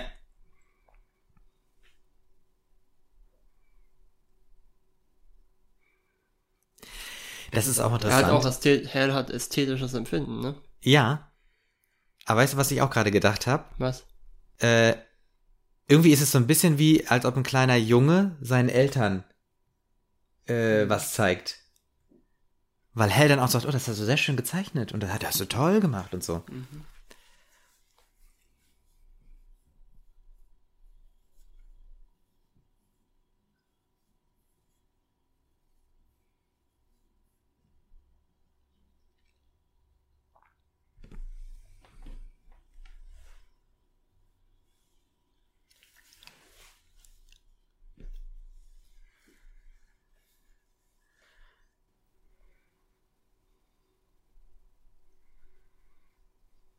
Er hat auch Verdachte, Moment, Verdachtsmomente.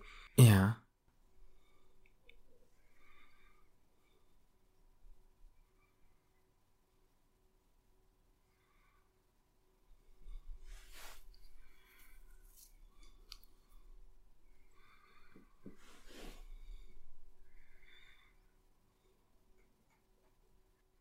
Ah, wir erfahren gerade, dass die Besatzung über den Monolithfund nichts erfahren hat. Ja. Also die Geheimhaltung hat scheinbar funktioniert, aber die Gerüchte sind gegebenenfalls Ja, ja, durchgesickert. klar. Das könnte die Verunsicherung auch sein. Hm.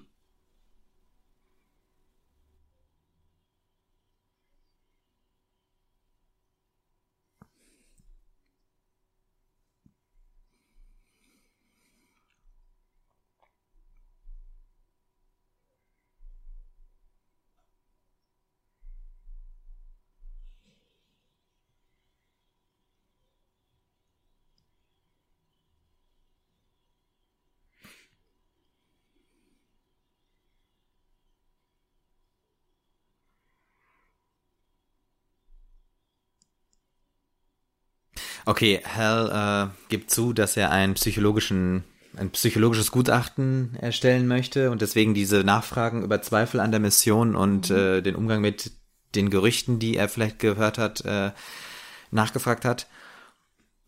Und stellt dann fest, dass die Kommunikationseinheit kaputt gehen wird. Mm. Und da muss jetzt gehandelt werden.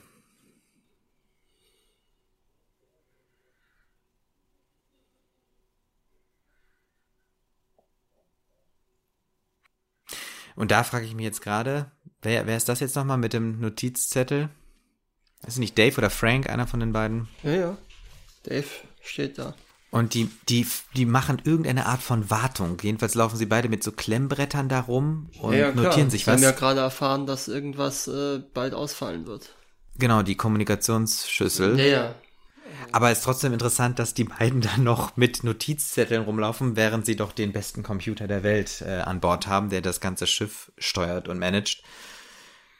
Der aber halt nicht alles sehen kann. Das stimmt natürlich, ja. Beziehungsweise auch der ist angewiesen auf seine Hardware, ne? Wo er, sag ich mal, Kameras und Augen hat.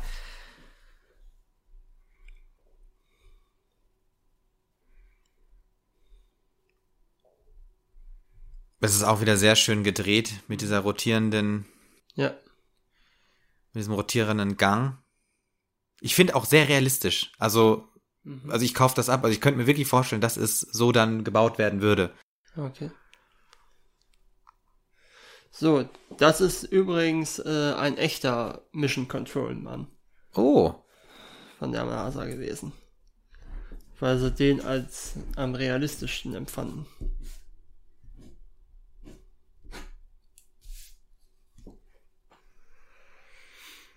Ja, das ist jetzt natürlich so ein Shot, den man auch kennt aus dem Film. Ja, den kennt man. Das stimmt. Also die Bodenkontrolle hat gerade rübergefunkt, dass die auch nochmal in ihrem Simulator alle Sachen durchprobieren äh, möchten. Aber sie sollen die entsprechende Einheit austauschen. So, und das ist jetzt wirklich spannend. Erstmal ist es äh, soundtechnisch richtig klasse, mit diesem Zischen und diesem schweren Atmen.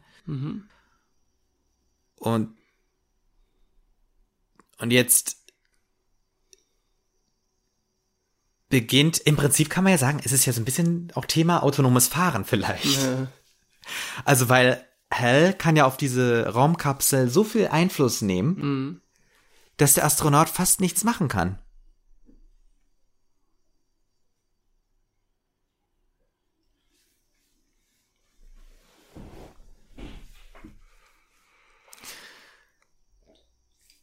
Und die Helme sind, glaube ich, genau dieselben wie auf dem Mond. Also haben sie das Design beibehalten.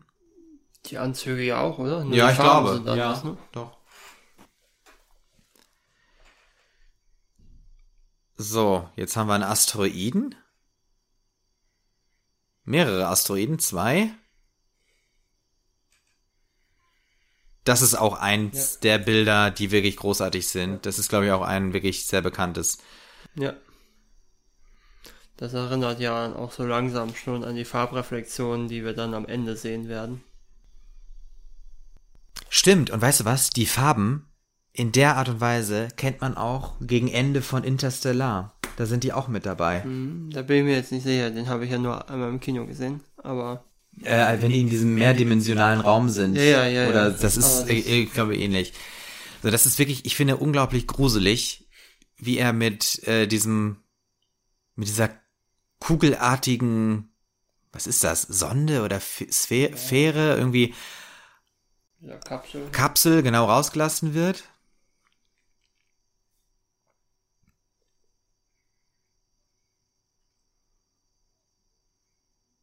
Und das, da, dieser Shot, wir gucken ihm jetzt quasi über äh, von hinten auf die Steuerungseinheit dieser Kapsel. Und das hätte ja auch fast äh, so ein äh, so ein bisschen, es hat was von so so äh, im Tie Fighter sitzen, ne? Irgendwie in einem so von so einem Star Wars äh, Raumschiff, auch mit ganz vielen Paneln.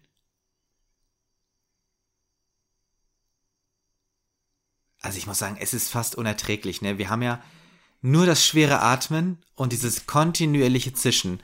Und ich finde, das macht es unglaublich nah und dramatisch, dass man ja eigentlich sich vorstellen muss, man ist ja in einer unfassbar lebensfeindlichen Umgebung.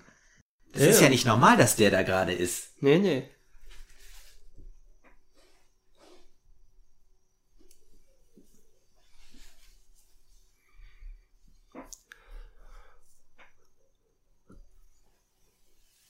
Ja, wir sind jetzt so knapp bei der Mitte des Films, ein bisschen drüber. Ja. Und eigentlich gucken wir ja gerade den dritten Film, ne? Was? Wir gucken ja quasi den dritten Film in Ja, ja, Film. ja. Wie gesagt, basiert ja auch auf mehreren Kurzgeschichten. Ja. Und auch hier wieder diese Langsamkeit. Der Film hätte übrigens, war noch bei der Premiere 19 Minuten länger. Oh. Das heißt, wir sehen jetzt 19 Minuten weniger? Ja, Kubrick hat das rausgeschnitten fürs Pacing. Oh. Und was, was ist daraus? Das weiß ich nicht. Nee. Kann man das noch irgendwo sehen, oder? Also nicht auf der DVD auf jeden Fall. Ja, okay. So, das ist jetzt ein bisschen komisch. Er ist da ausgestiegen aus seiner Raumkapsel und schwebt jetzt nur mit seinem mit seinem Anzug Richtung Schüssel, die sich gerade auch dreht. Und ich frage mich, warum er nicht ein bisschen näher rangeflogen ist. Na, vielleicht Sicherheitsabstand oder so.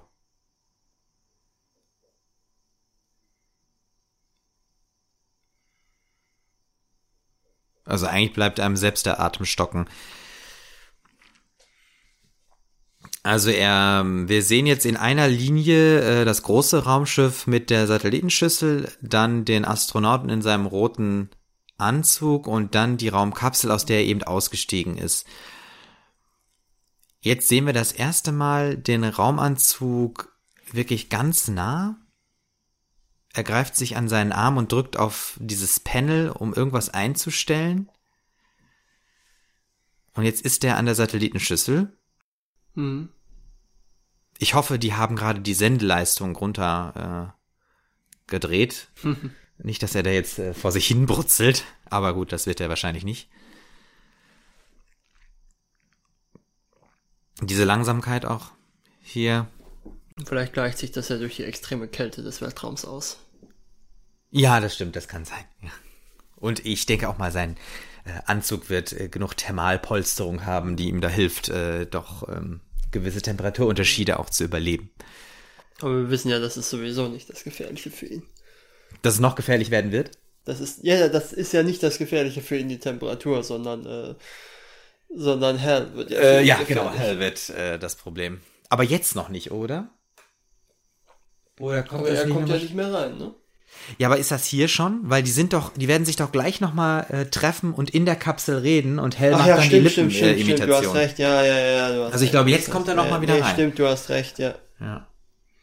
Bin schon übersprungen, hast recht. So, er macht an der äh, Satellitenschüssel die Klappe auf und zieht dieses Modul raus. Und was auch ganz witzig ist, er hat einfach das Ersatzmodul an der Seite abgestellt im Weltraum. Also Vielleicht ist es ja magnetisch. Das könnte sein, ja. Das könnte sein, dass es einen Magnetfuß Fuß hat und einfach hängen bleibt. So, jetzt sehen wir Die Analyse so, eine, so eine Analyse, ja. Ja, Hell, genau, Hell macht irgendwas. Wir haben so Computerbilder gesehen. Ach, sie sind jetzt schon wieder drin. Jetzt gucken sie sich das Modul an. Ich glaube, messen irgendwas durch. Irgendwelche Schaltkreise.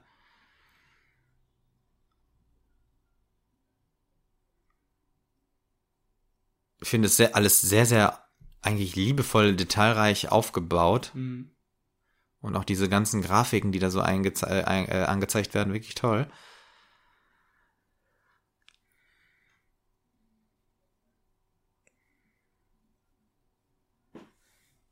Und es ist gerade echt schön beruhigend, Discovery äh, auf dem Arm stehen, ne? Als Mission.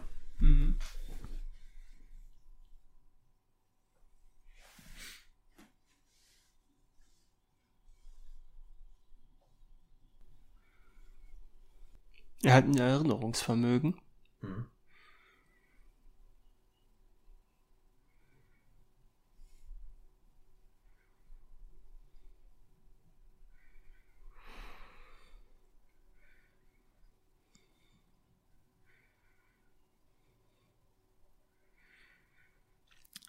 Also ich muss sagen, auch ich werde jetzt gerade misstrauisch. Ja, ja, das stimmt wohl.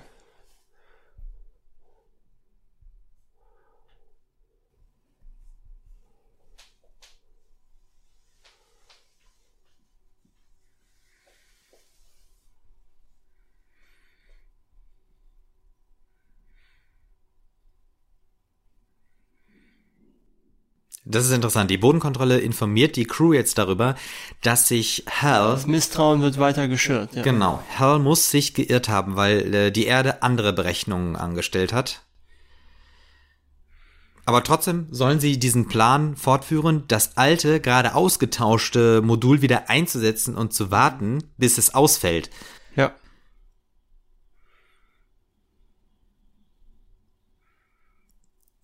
Aber was interessant ist, dass Hal keinen Einfluss auf diese Übertragung genommen hat. Ja. Also, da hat er sich noch rausgenommen.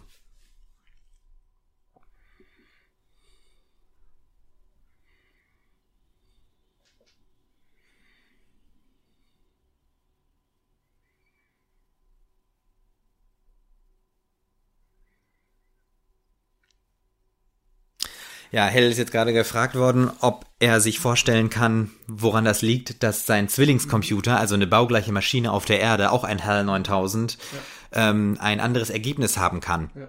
Und Hell äh, rechtfertigt sich damit, dass er sagt, ähm, muss das muss menschliches Versagen gewesen sein. Das kann kein Computerfehler sein. Menschliches Versagen.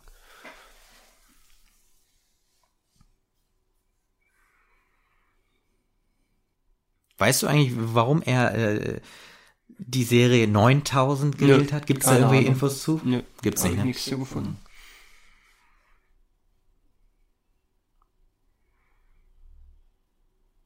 Man sieht jetzt durch die Bilder, Übrigens, dass äh, sie nicht beruhigt sind. Hell war, also es, ja. ich kann sagen, es war nicht der erste Name. Ah, ja, wie sollte er erst heißen? Athena. Und es sollte eigentlich eine Frauenstimme sein. Ah, hast du irgendwelche Infos, warum man sich nee, nicht äh, nee, dafür weiß nicht. man nicht. Ja. Gut, jetzt wird's ein bisschen fatal. Die beiden Astronauten haben gemerkt, dass da irgendwas nicht stimmt und sie suchen jetzt den Ort, äh, wo sie ungestört reden können. Ohne Hell. Und jetzt passiert halt das Fatale. Irgendwie muss ich gerade, wenn ich diese, wo ich die Raumanzüge da aufgereiht sehe, an die Power Rangers denken. Ich weiß nicht wieso. Ach so, weil mit diesen Farben, ne? Ja, ja, das kommt mir das so plötzlich in den Sinn, ja. wenn ich die da sehe. Ja.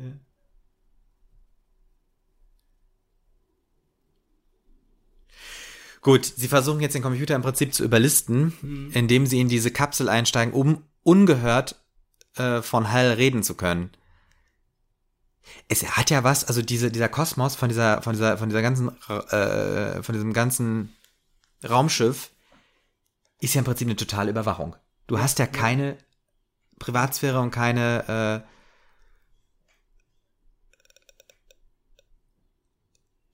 Du hast ja keine, äh, ja, weiß nicht, kein, kein, kein stilles Örtchen in dem Sinne. Hell kann ja. alles hören und alles ja. sehen. Deswegen suchen die jetzt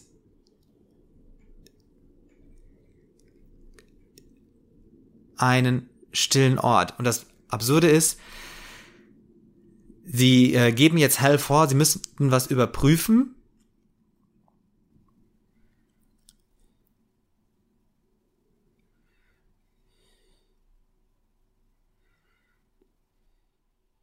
Ja, okay.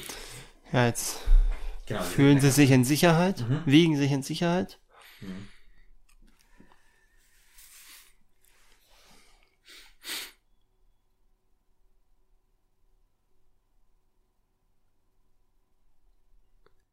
ich muss sagen, das ist total spannend gerade. Also mhm.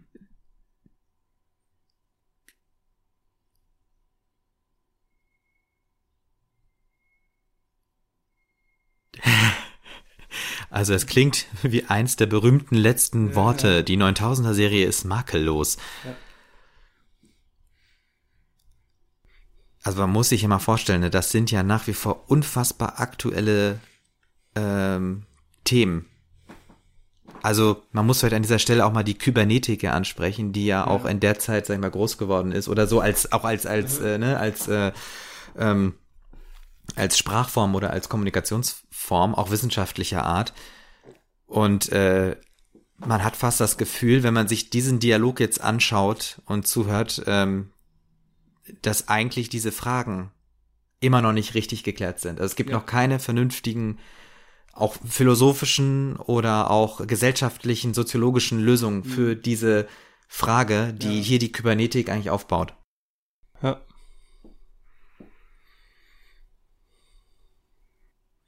Ja, und im Prinzip unterhalten sie sich beide gerade. Sie haben Skepsis, können sie aber nicht äußern, weil sie sich der kompletten Überwachung durch Hell Ja. ausgesetzt sehen. Das ist richtig, ja.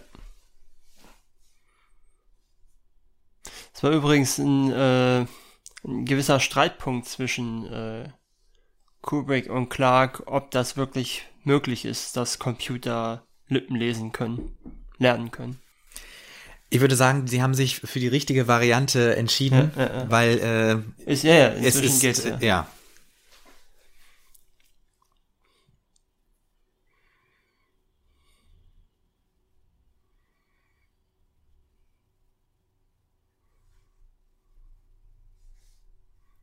Ah, auch interessant. Die Überlegung jetzt, äh, HAL 9000 abzuschalten, ist ähm, im Prinzip äh, auf, soll auf einen Fehler zurückzuführen sein, aber das meint er nicht. Und was jetzt auch nochmal ein interessanter Punkt ist, jetzt sehen wir ja aus dem Blick von Hal, dass er diese Lippen beobachtet und Ja. er ist wahrscheinlich selbstlernend. Das heißt, er versucht gerade selber, sich eine Fähigkeit anzueignen, die er vorher nicht hatte. ja Und jetzt, haben wir Schnitt die, Intermission. die Pause. Ja. Der Film war ja auch eine, eine Roadshow tatsächlich, oder ging auch tatsächlich auf eine Roadshow. Ja. mit äh, einem 35 mm Schwarz-Weiß-Dialog, äh, Prolog, Entschuldigung, äh, von einem Interview mit Experten ähm, über die Möglichkeiten der Biologie jenseits der Erde. Nicht schlecht. Die war, das wurde in der Kinovorführung dann eingefügt, Eine oder? Roadshow, eine Roadshow. Eine Roadshow, okay. Nicht, nicht die Ja. normale Kinovorführung. Total cool. Also ich muss sagen, wir haben jetzt noch eine Stunde vor uns und ich würde den gerne eigentlich noch mal in einem Kino sehen. Ja? Ja. Also könnte ich mir echt vorstellen. Also das ähm, einfach noch mal wirklich auch gerade diese epische Länge, die ist einfach fürs Kino genau richtig.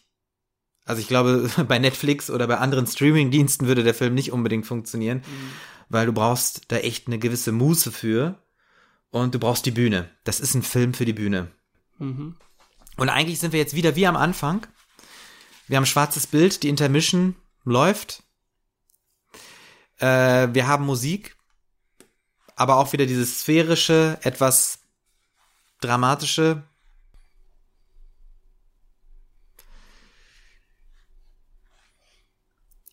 Da müssten Blechbläser und Streicher ineinander verwurstelt sein. Jetzt wieder Flöten dazu. Erinnert mich ein bisschen wie von Charles Ives, The Unanswered Question. Habe ich nie Wenn du gehört. das im Ohr hast. Habe ich nie gehört. Tja, das kann ich jetzt, oder nicht bewusst gehört. Kann Nee, aber äh, das könnte so eine Verbindung sein. Riesencrescendo. Oder es ist es sogar. Nee, es, hört sich anders Ach so, an. okay. Okay. Ja. Crescendo.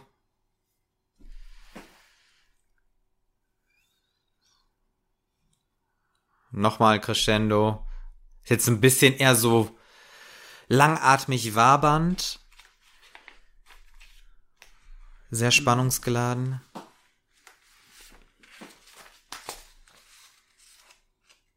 Jetzt haben wir wieder Stille. Das Bild ist nach wie vor schwarz. Ja, müsste aber gleich wieder jetzt einsteigen, der.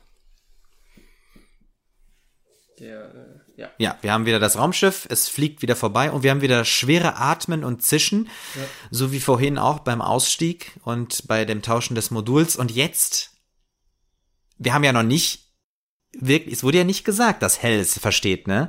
Wir haben das ja nur durch das Bild erfahren. Ja, ja, aber das ist ja relativ deutlich. Ja, So, nur, man das- muss sich mal vorstellen, die Leute, die das Bild- damals gesehen das haben, Bild ne? greift jetzt natürlich auch wieder auf Sonne hinter so, dem Aufgang, Mond, ne, das ja. Zarathustra-Bild. Stimmt, ja. Hast recht. Ja, die Leute, die das damals gesehen haben. Ja, ja ich glaube, ich weiß nicht, ob die ähm, da schon so schnell die Assoziation vom Lippenlesen also hatten. Ob, also kann, kann ich jetzt mir schwer vorstellen. Also wie direkt für uns ist das so irgendwie, ja klar, klar, kann man, also Computer kann alles ungefähr. Hier wieder diese großartige Helmeinstellung mit diesen Lichtern. Einfach schön. Und ich finde, er sieht ängstlich aus.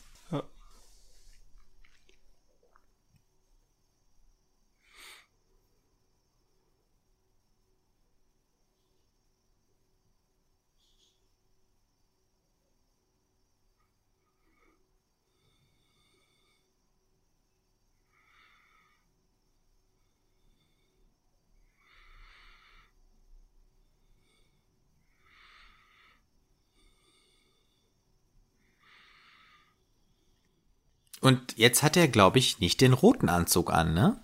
Jetzt scheint er da gelb zu sein. Oder ist das der Kollege? Haben die getauscht? So, jetzt ist auch gruselig, dass sich die Raumkapsel bewegt. Vorhin sind wir nämlich, haben wir rübergeschnitten zu der Schüssel und äh, dem Astronauten. Ich weiß immer nicht, ob das Dave oder Frank ist. Aber jedenfalls steuert jetzt Hal die Raumkapsel.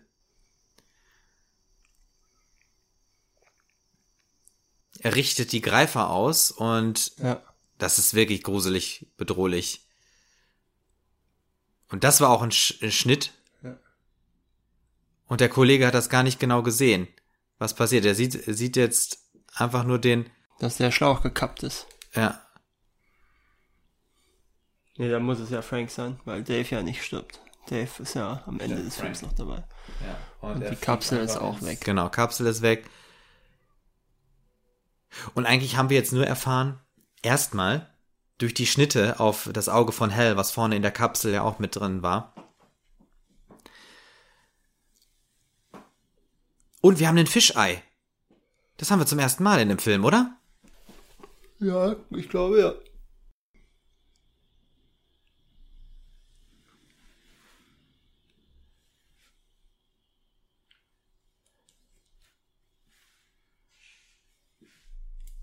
So, jetzt haben wir irgendwie Hal das erste Mal bewusst lügen eigentlich.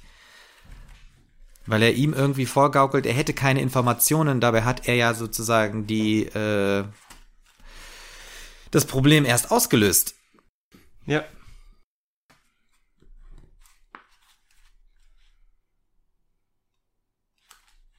Gut, die zweite Kapsel wird gestartet. Und Dave, ne? Sagtest du, Dave fliegt jetzt raus. Das ist Dave, ja genau. Dave fliegt jetzt raus. Und er hat seinen Helm nicht auf. Ja. Das ist ja das, was später, äh, das sagt, äh, Hal ja dann später. Ach, setzt seinen Wenn Helm er, auf. wenn er, nee, nee, äh, wenn, wenn er ihn nicht reinlässt gleich, Mhm. sagt er, dann gehe ich halt durch die andere Klappe rein, ja, es dürfte schwierig werden ohne Helm. Ja, ich hoffe, er hat ihn dabei. Nee, er hat ihn ja nicht dabei. Nein? Das sagt Hal ja. Das war natürlich ein bisschen dämlich. Ja gut, damit konnte er ja noch nicht rechnen.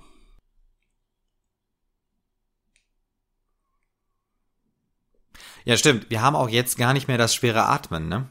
Und das Zischen, weil er den Helm nicht aufhat. Also es ist wahrscheinlich schon damit äh, dran verbunden.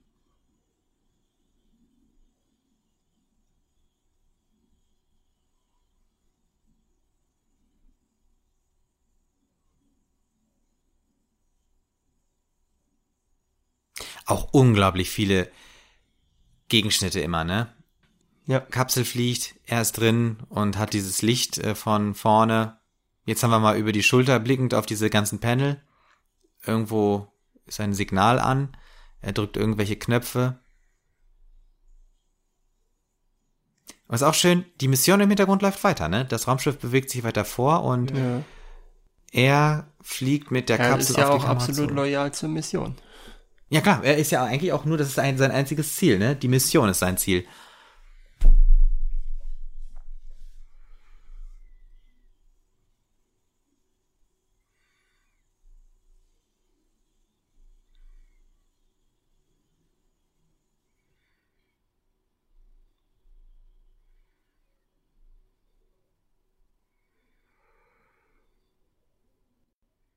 Finde, der Raumanzug hat auch irgendwas Lustiges, weil er von oben aussieht wie so ein Froschkopf. Mit diesen zwei Augen. Ja, ja.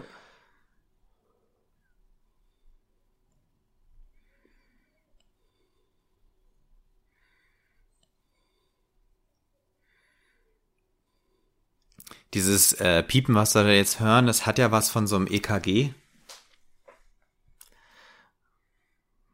Wo der Puls im Prinzip überwacht wird. Hm. Jetzt sieht er ganz in der Ferne so einen leichten Punkt. Hat er eigentlich irgendwelche Sensoren oder fliegt er gerade auf Sicht? Das weiß ich nicht.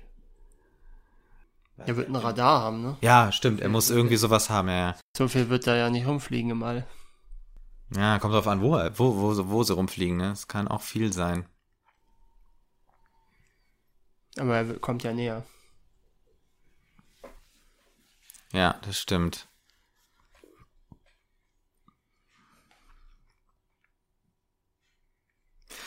Eigentlich ist das ja die, eigentlich ist das ja jetzt gerade eine sehr, sehr menschliche Handlung, die er vornimmt. Also er weiß, eigentlich ist der tot. Ja. Aber er will ihn trotzdem retten. Und das würde ja ein Computer nie machen. Der Computer sieht einfach nur die Mission. Ja. Hal sieht ja nur die Mission und würde das als überflüssig äh, ansehen, weil er diese Nähe nicht aufbauen könnte. Er kann nur eine Nähe spielen. Ja. Da hast du recht.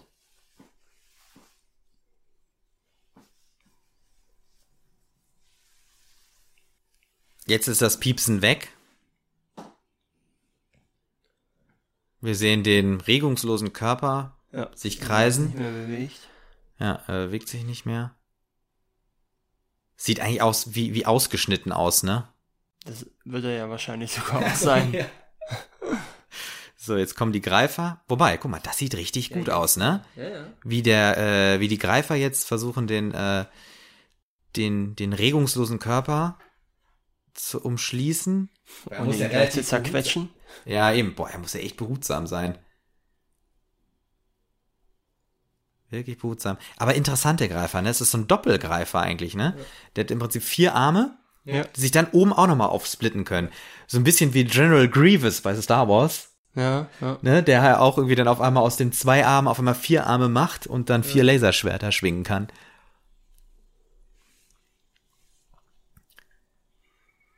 So, Hell guckt ins Leere, in die Röhre, würde man sagen. Na, er guckt ja aus der Röhre. Aus der Röhre. Nee, er tötet jetzt die Leute im Tiefschlaf, ne? Im Kryoschlaf. Ah, Oder? Das müsste jetzt ja kommen in der Zeit. weiß ich nicht. Aber warum? Das weiß ich nicht. Weil es macht ja eigentlich keinen Sinn. Ich glaube, er lässt ihn erst jetzt nicht mehr rein, oder? Ja, ja.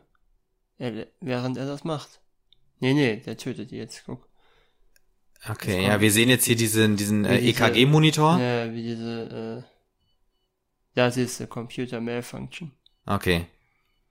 Und jetzt nach und nach wird einer dieser Lebenssensoren fällt aus. Ja, boah, ist das gruselig.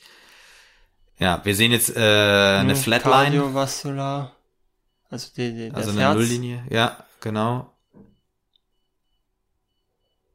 Und was ich auch interessant finde, was wir jetzt sehen, wir sehen ja eigentlich, du hast ja eben schon mal gesagt, sie sehen aus wie Särge. Ja. Und im Prinzip sterben hier Menschen, die wir ja schon als tot empfinden. Ja. Lebensfunktion kritisch.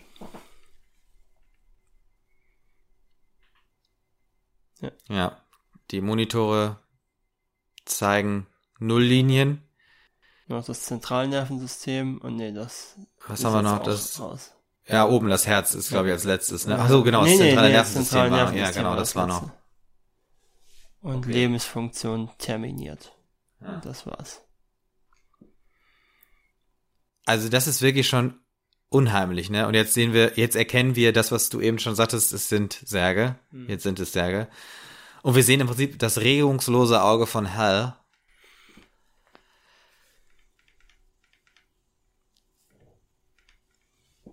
Ja.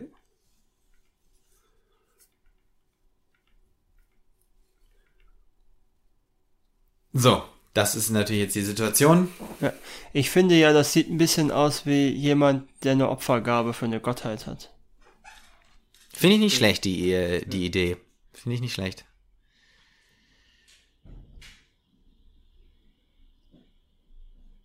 So, Dave versucht Hal zu erreichen und bittet ihn, die Dings aufzumachen.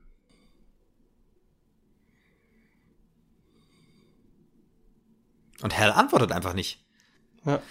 Er ist in seiner Raumkapsel mit dem leblosen Körper vorne auf den Greifern Ja. und will reingelassen werden. Und jetzt antwortet Hal, sagt, ja, ich höre dich. Er betont nochmal, öffne das Gondeltor. Jetzt entschuldigt sich Hal. Er kann es nicht tun, das Gondeltor zu öffnen.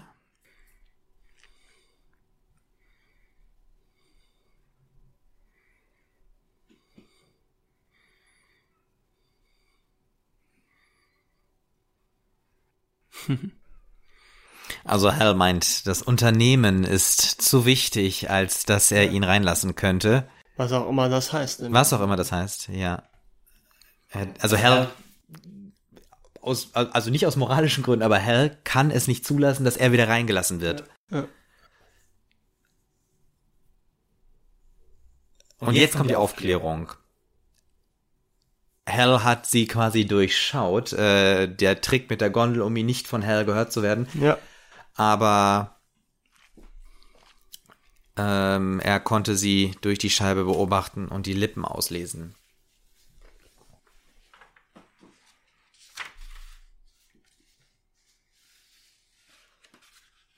Und ja, jetzt sehen wir das Bild ja wieder. Der Helm hängt da. Ah, wie Ja. blöd.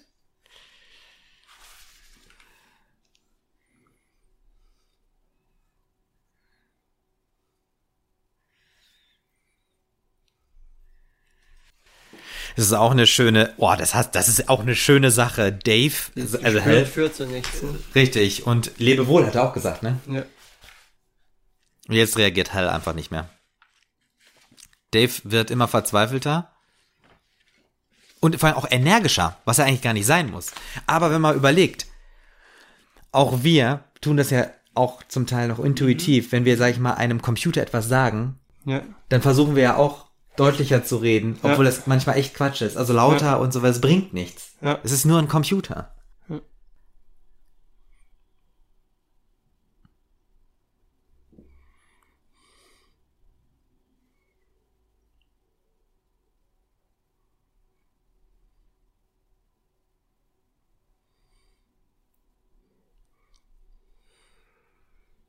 So, er ist jetzt plötzlich der einsamste Mensch der Welt.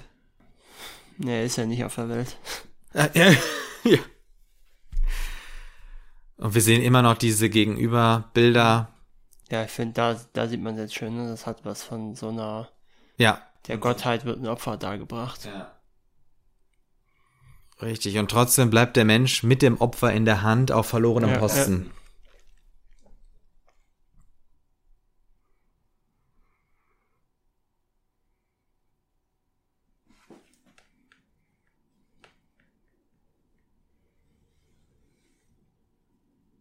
So, Dave hat, äh, Frank war das, ne? Losgelassen. Mhm.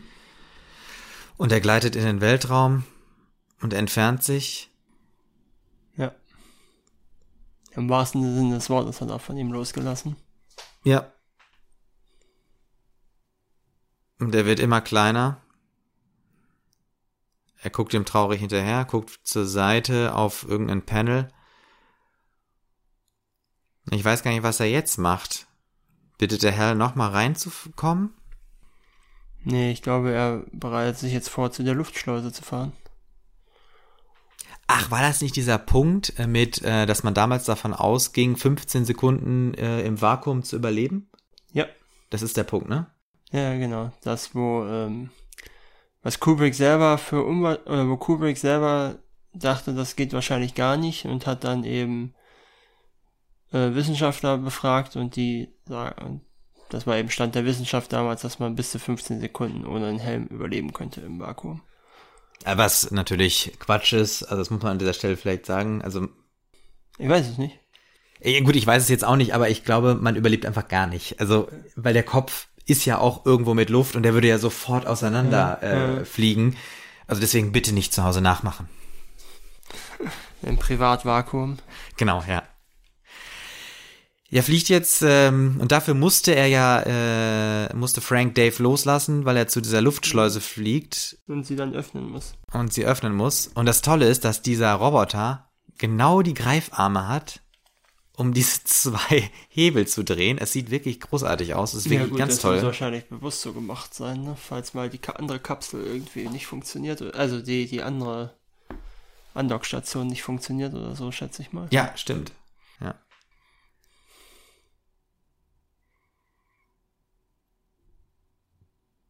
So, er dreht ganz behutsam und sie geht wirklich auf.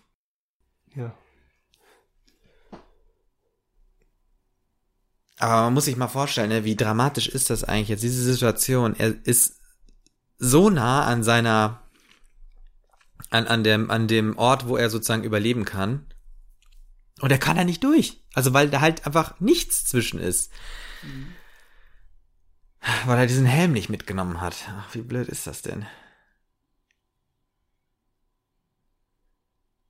Jetzt haben wir gerade gar keine Atmo. Nee. Die Kapsel, diese kugelige Kapsel dreht sich. Er fährt mit äh, dem Rücken an die Luftschleuse ran.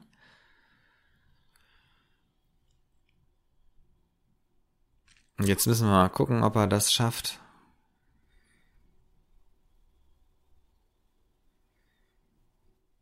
Oh ja, ein schönes Set. Was? Ein schönes Set, sag ich. Das stimmt, ja. Ja. ja. Kubrick ist nämlich durch jedes Set gelaufen und hat bis zu 50 Polaroid-Fotos gemacht, um die optimalen Belichtungsmöglichkeiten auszuloten.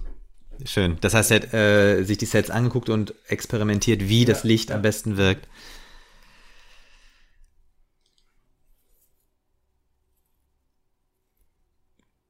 Mir fällt auf, dass Frank ein bisschen was von einem X-Wing-Piloten hat. Dave ist das. Ah, Dave, ja, ja. So, er schaltet ähm, hinten die Luftschleuse aus seiner Kapsel auf. Beziehungsweise macht die Kapsel auf, die hat ja, glaube ich, keine Luftschleuse. Mhm. Und ein Alarm geht an. Ja gut, klar. Weil wenn jetzt gleich äh, die Tür aufgeht, dann ist die Luft weg.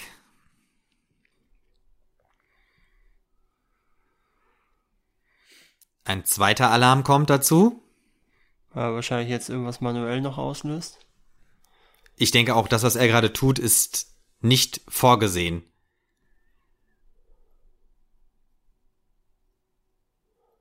Aber auch schön, dass das komplett ohne Ton ist. Finde ich auch. Es ist wirklich super spannend. Übrigens, den Stunt wurde den hat Kier Dulea selber gemacht und der wurde nur ein einziges Mal überhaupt durchgeführt. das ist der erste Take von dem Stunt. Wahnsinn. Ja. Aber ich muss sagen, ein total spannender Moment. Ich muss sagen, da kann ich auch drüber hinwegsehen, äh, dass das nicht realistisch, also realistisch, das ist immer ein schwieriges Wort, aber nicht realistisch ist. So, das ist jetzt interessante Szenen, weil nämlich hier hat Kubrick selber die Kamera. Hm? Das war selber äh, Kubrick, der die Kamera gehalten hat hier ah. in den. Szenen, wo er hinter ihm her. Und da war ja auch irgendwie ein Zeitsprung drin, ne? Wo hat er jetzt diesen Helm nochmal her? Ich habe keine Ahnung. Weil das war so ein bisschen, als würde da irgendwas fehlen. Das ist ein bisschen ungewöhnlich in dem Film, weil normalerweise haben wir ja alles immer in sehr epischer Ausführung. Ja, ja Und plötzlich hat er einfach den Helm auf, den grünen, einen anderen. Er hat selbst trägt ja das rote, äh, den roten Anzug. Und jetzt redet er nicht mehr mit Hal. Ja. Vorher hat. Das stimmt. Ja. Und genau, Hal versucht jetzt die Tricks, äh, ihm zu versichern, hey, bei mir war auch was nicht in Ordnung. Und jetzt kommt gleich diese unfassbar klasse Szene, wo er in den, äh, ja, eigentlich in, äh, auf das Motherboard von Hell klettert, um dann da diese Platten rauszuziehen. Also das ist richtig toll. Das ist natürlich auch eine Sache, die, äh, die man ein bisschen falsch berechnet hat, weil äh, natürlich Computer eher kleiner als größer wurden. Ja, ja, das stimmt. Ja. Aber es ist schöner natürlich, wenn man in einen Computer reinklettern kann, ja, ja, als wenn man einfach nur auf also dem Smartphone selbst, irgendwelche Apps umstellt.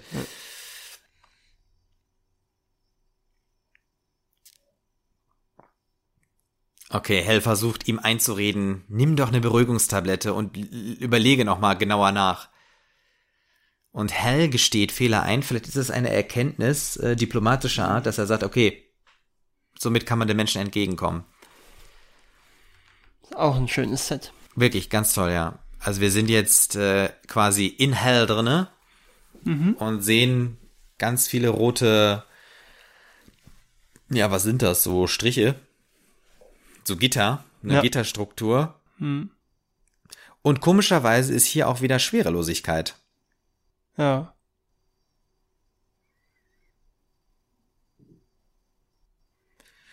Das müsste ja der Hauptspeicher sein. Das stand ja eben da an der Tür ja, draußen. Ja.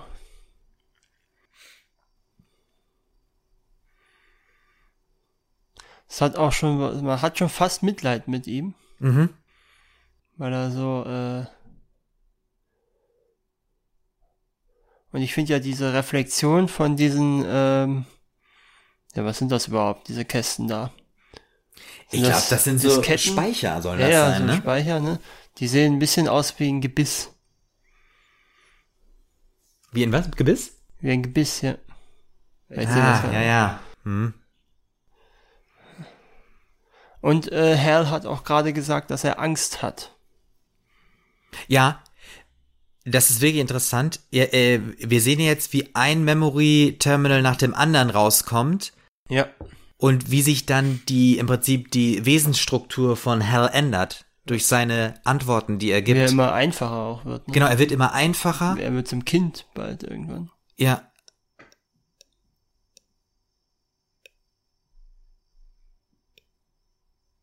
Mein Gedächtnis lässt nach. Mhm.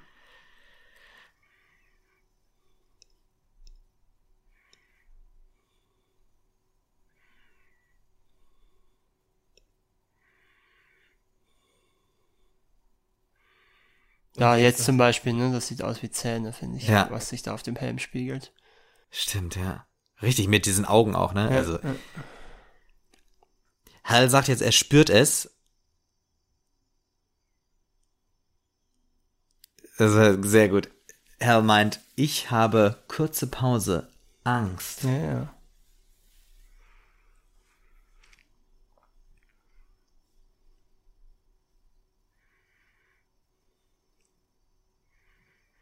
Er wird unsicher jetzt, ne? Ja. Und ähm, er fällt wirklich zurück, also Ja. in so äh, rudimentärere Sachen. Er kann sich jetzt nur noch vorstellen. Seine Ja. Stimme wird langsamer. Das ist richtig. Was war das mit 1992? Ist ja gebaut worden, oder? Ja, stimmt. Das ist auch interessant. Hal spricht jetzt von diesem Lied, was sein Konstrukteur ihm Klein, beigebracht ja. hat. Als er, genau, das Der ist deutschen so. Fassung, ja. Hm.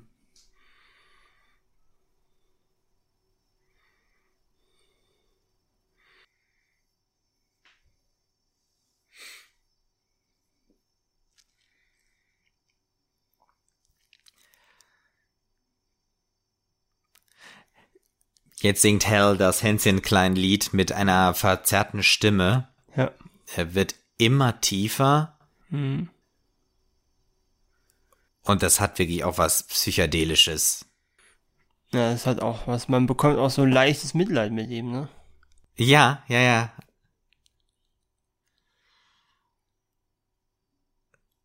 Er wirkt, äh, auch jetzt hier, der Dave wirkt etwas, oder Frank ist es, ne? Ich verwechsel lieber. Das ist. Dave. Das ist Dave, genau. Nee, Dave wirkt auch gerade von seinem Blick her, wir gucken jetzt in seinen Helm rein, alles ist rot um ihn herum, Mhm. auch etwas apathisch, so, Ja. Und jetzt äh, kommt die letzte Überraschung. ja.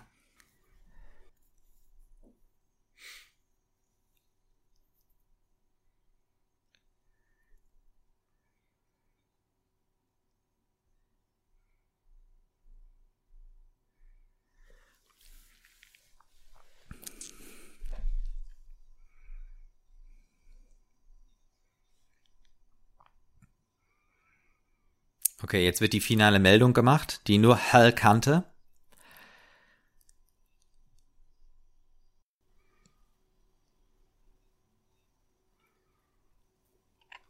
Das war, äh, jetzt wird erklärt, Die, dass, die, die Entdeckung auf dem Mond wird genau, die wird erklärt. entsteht mit diesem Mhm. eben im Zusammenhang.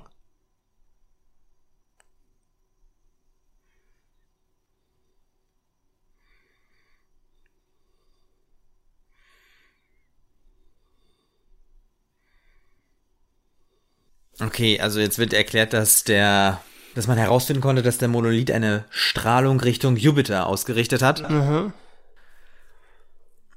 und dass das jetzt die, Ja, jetzt sind wir im letzten Abschnitt. Jupiter und hinter der Unendlichkeit. äh, Infinitive. Das kann sein. Das müssen wir nochmal nachgucken. Und wir haben wieder, wir haben wieder ähm, diese grandiose Musik. Ja, und äh, interessant ist, ähm,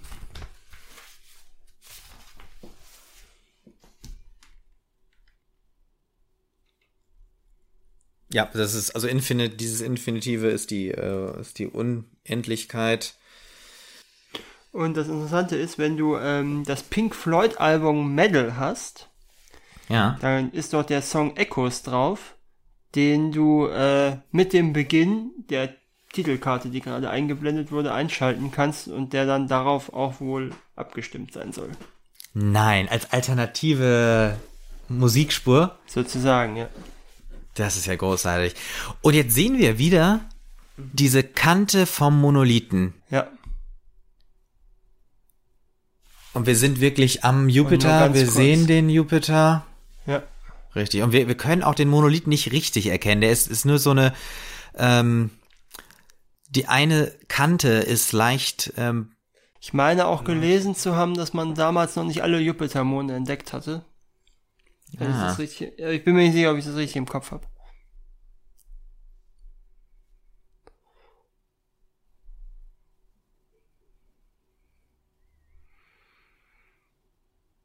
Ja, aber wir sehen ja, wie viele sehen wir? Eins, zwei, drei, vier, fünf, ne? Im Prinzip. Fünf Jupitermonde sehen wir?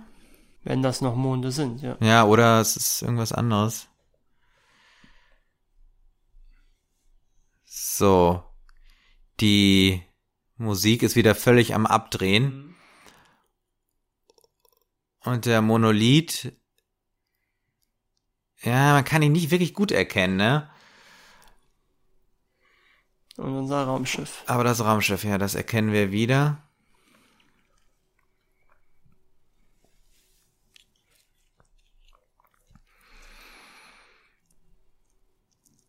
Ja, der Monolith schwebt da einfach so rum, ne? Ja. Irgendwie in der Umlaufbahn. Ja. Jetzt haben wir die Reflexion oben auf der, auf dem, auf der einen Seite.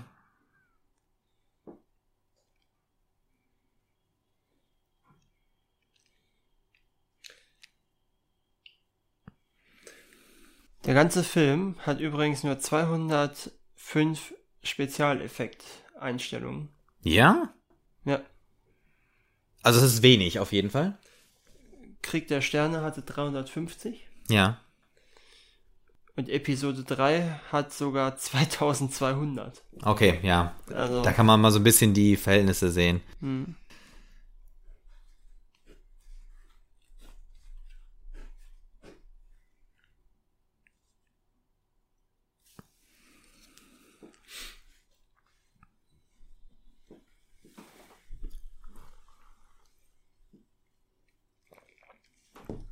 Jetzt sehen wir den Monolithen neben dem Raumschiff schweben.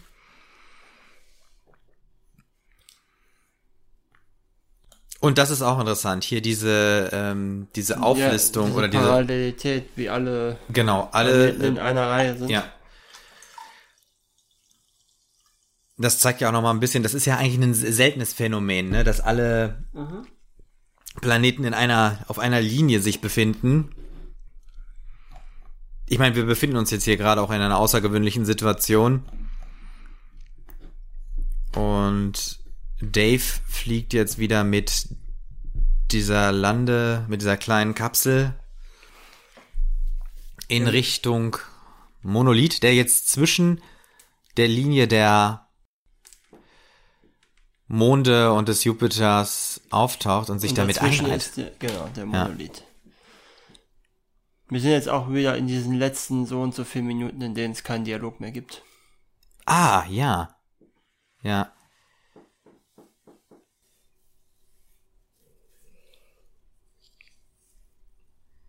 Ah, okay, jetzt, jetzt, kommen äh, diese. Kommt die berühmte. Ja, ja, ja, ja. LSD-Szene. Die LSD-Szene, ja. Oder was auch immer. Ja, was haben wir denn? Was sehen wir denn hier eigentlich? Übrigens, äh, kurz, bevor ja. jetzt, gebe ich dir noch einen kurzen Moment zum Überlegen das Set wurde gar nicht bewegt. Das macht alles Kirjulea selbst mit seinem Kopf. Diese, dieses Ruckeln. Das wird alles Boah. selber gemacht. Okay, das ist äh, schon stark.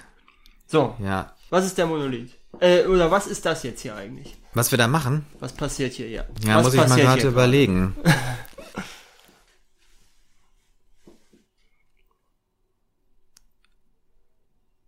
Ich sage ganz ehrlich, ich weiß es nicht.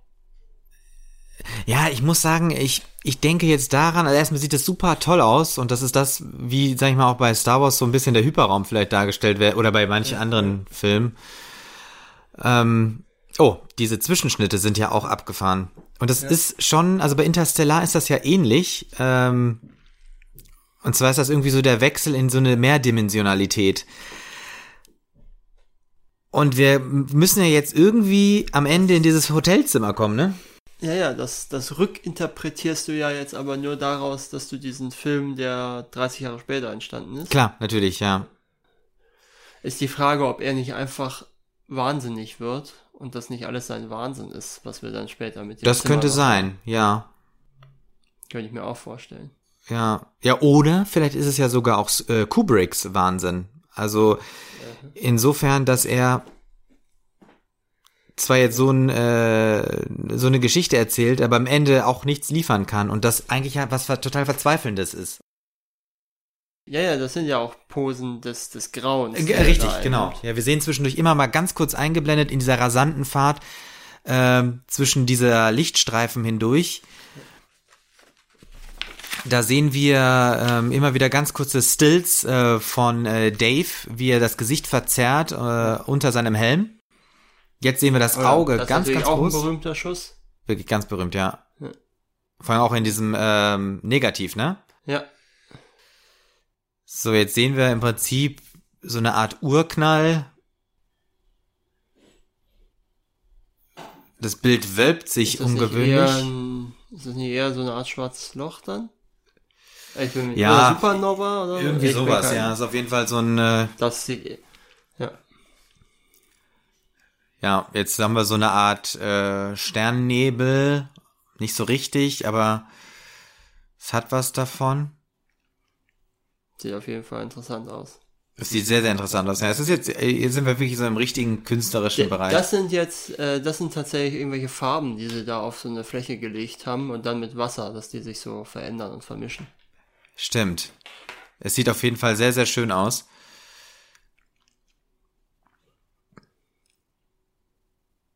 Und wir haben auch nur noch Streicher- und Flötenmusik. Und wir sehen diese ganzen Nebel. Ich glaube, es ist so ein bisschen ähm, eigentlich jetzt so die Auflösung von bekannten Formen und Farben. Und mhm. also wir, wir sehen ja irgendwas, aber wir erkennen nichts, weil es ja. keinerlei Strukturen gibt, die ja. wir wiedererkennen. Und im Prinzip ist das eigentlich so ein bisschen vielleicht die Darstellung ähm, der Begrenztheit. Ja. Also eigentlich bringt es nichts, immer weiter zu reisen, immer weiter zu forschen. Und die Frage bleibt gleich. Der Monolith war ja auch da. Also auch wieder an der Stelle. Und jetzt haben wir hier so, so komische Bilder, so adernartige, nebelige, ja unterschiedlich farbliche äh, äh, äh, Gebilde, die uns im Prinzip nichts sagen. Und wir hören im Hintergrund dieses Dröhnen, was Feuer sein könnte, aber gleichzeitig auch das laute Rauschen von Blut. Zum Beispiel unter einem Ultraschall. Mhm. Oder eben in seinem in seinem äh, Helm dann. Genau, richtig, in seinem Helm, ja.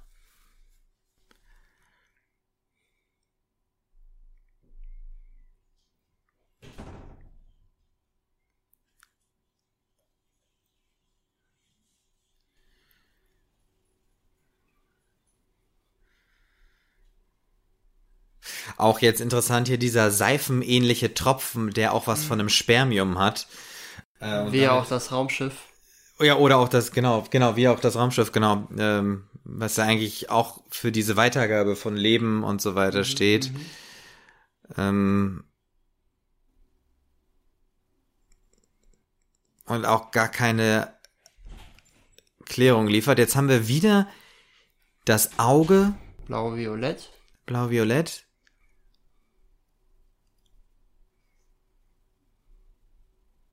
So, und das ist jetzt auch ein Bild, jetzt fällt mir auch erstmal nichts mehr ein.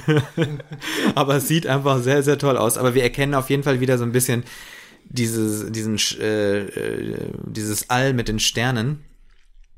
Jetzt ist es kopfüber. Genau. Nee, ich glaube, jetzt kommen, äh, jetzt kommen, glaube ich, Aufnahmen von Monument Valley gleich. Ah, okay. Die aber auch entfremdet sind, ne? Ja, ja, mit den Farben. Ja, ja, nee, Ja, genau, okay. ja. Das ist das. Ja, wollen wir mal kurz über Preise noch reden. Aber natürlich, das können wir doch an der Stelle sehr gut. Ja, äh, Stanley Kubrick hat nämlich 1969 den Oscar für die Spezialeffekte bekommen. Als einziger, was äh, das Spezialeffekte-Team, das ist jetzt zum Beispiel Monument Valley, was das Spezialeffekte-Team jetzt nicht so toll fand, dass er ausgezeichnet wurde, anstatt dem Team. Ja. Äh, dann hat der Film noch Nominierungen gehabt für äh, die Ausstattung. Da hat Oliver gewonnen.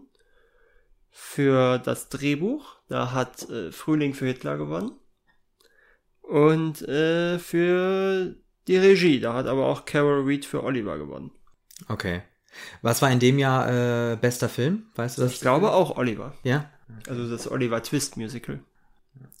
Äh, dann äh, Geoffrey Unsworth hat den BAFTA 1969 gewonnen.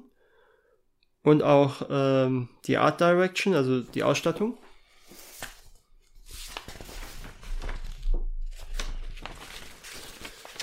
Sowie Winston Ryder für den Soundtrack. Und Kubrick äh, war nominiert für den besten Film, da hat aber dann die Reifeprüfung gewonnen. Ja. Ja, schön. Das ist doch mal interessant. Vielen Dank. Also das mit den Spezialeffekten kann ich nachvollziehen. Also würde ich auch sagen, das ist ähm, auch irgendwie äh, sinnvoll eingesetzt. Mhm. Mm. Wir haben jetzt aber auch, jetzt haben wir zumindest wieder Aufnahmen, die man wiedererkennt. Natürlich sind sie farblich so entfremdet, dass wir, Nicht wissen, was es ist. nee, nicht wirklich wissen, also das muss irgendwas Wasser sein, was so grünlich eingefärbt ist. Ja.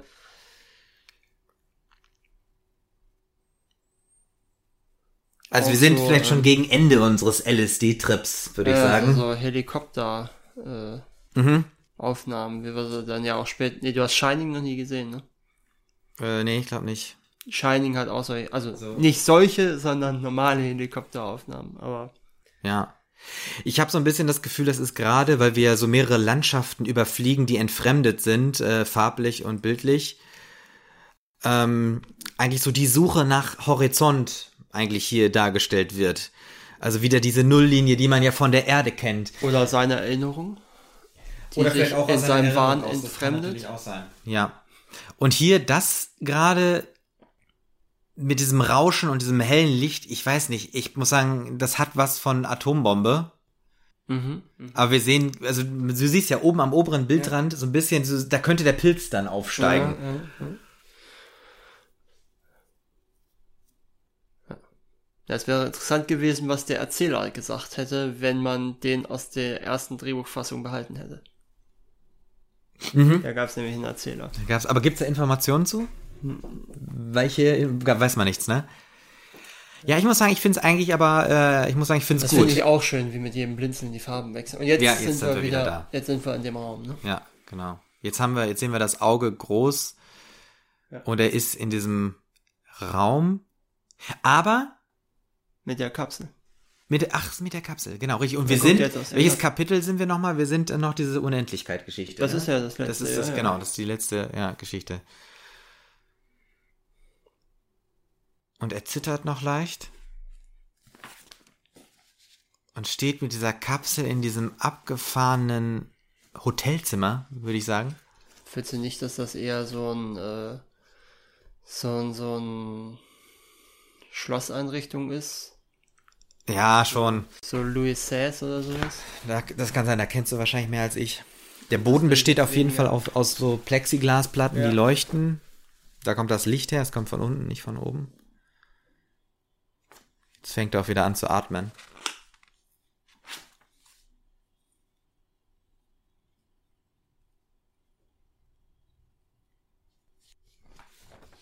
Jetzt steht er draußen und sieht sich selber, ne? Als alter Mann. Ja. Das ist irgendwo interessant,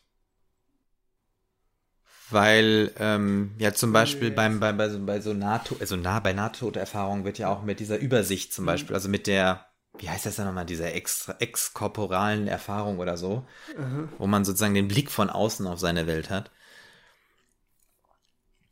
Aber er als alter Mann sieht, er sieht ist- sich nicht, ne? Nee, Ja. nee, das ist ja das Interessante. Das kommt ja später auch nochmal, wenn er da bei Tisch sitzt und dann irgendwas hört, was später kaputt geht. Ah. Ähm, was wollte ich jetzt sagen? Achso ja, ähm, wenn man diese Position, die er im Laufe dieser Szene noch einnehmen wird, wo er dann immer stehen wird, verbindet, ergibt sich wohl ein Stern.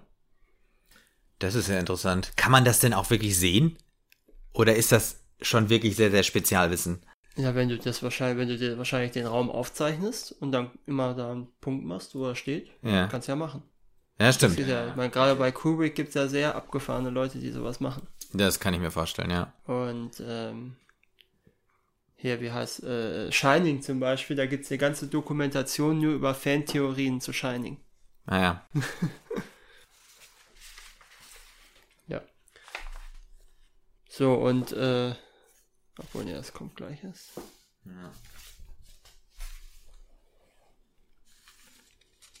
Ich finde, er ist nicht vorteilhaft gealtert. Tja. Er ist irgendwie gezeichnet gealtert. Ja, zwölf Stunden hat das Make-up gedauert. Das, was wir dann später noch sehen. Das äh, große Make-up. Ja.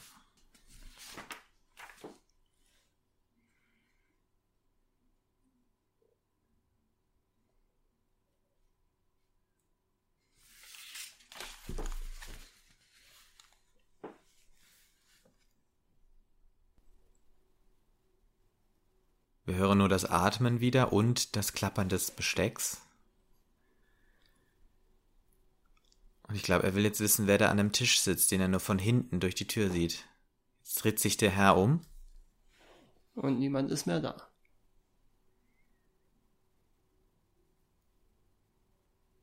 Ja, das Atmen ist auch weg.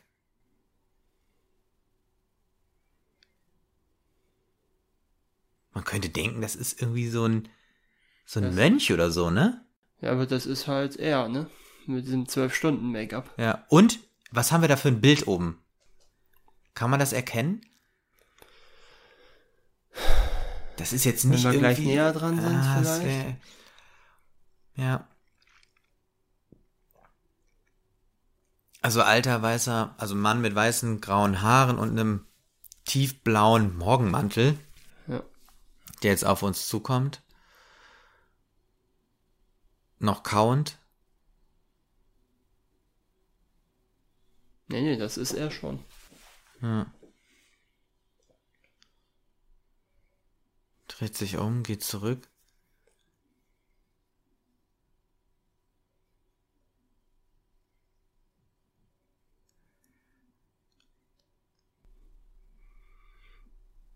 So, Martin, nochmal eine Quizfrage. Bitte.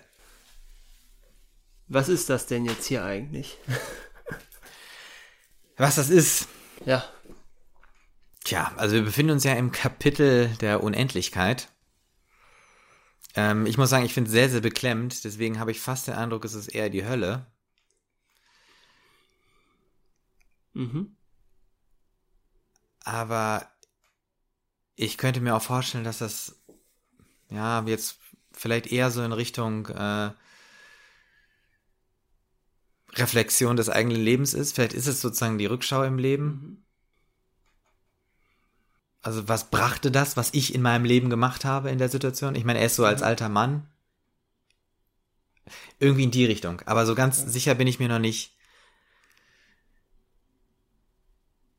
Das könnte so der Moment der Erkenntnis sein. Äh, ihm ist gerade das Glas runtergefallen und auf dem Gla auf diesem leuchtenden Glasboden zerbrochen und er schaut so, schaut dem hinterher und starrt es an und man merkt so, hm, ja, was habe ich eigentlich mit meinem Leben gemacht?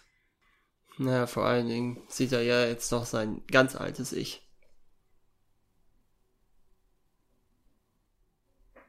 Ja. Ist er schon tot oder ist das der Sterbende, das Sterbende? Ich glaube, er noch nicht. Nee, die Decke bewegt sich. Ah, doch, doch, er hat auch nochmal geblinzelt, ja. Jetzt sieht er sich ururalt mit einem Hemd, eigentlich schon fast aufgebahrt, Mhm. aber noch lebend in seinem Bett liegen. Hast du irgendwelche interessanten Interpretationen oder Infos zu dieser Szene gefunden? Nee, nee also klar, ich habe jetzt nicht nach irgendwelchen Interpretationen gesucht. Das, ja, nee, das hätte ja, ja, unseren Rahmen gesprengt. Ja, natürlich. Aber äh, wie gesagt, ich glaube, er ist, das hat ihn überwältigt. Ich glaube, er ist wahnsinnig. Und der Monolith hm. am Ende im Zimmer. Weil er hat er vielleicht das Antlitz Gottes gesehen? Man weiß es nicht.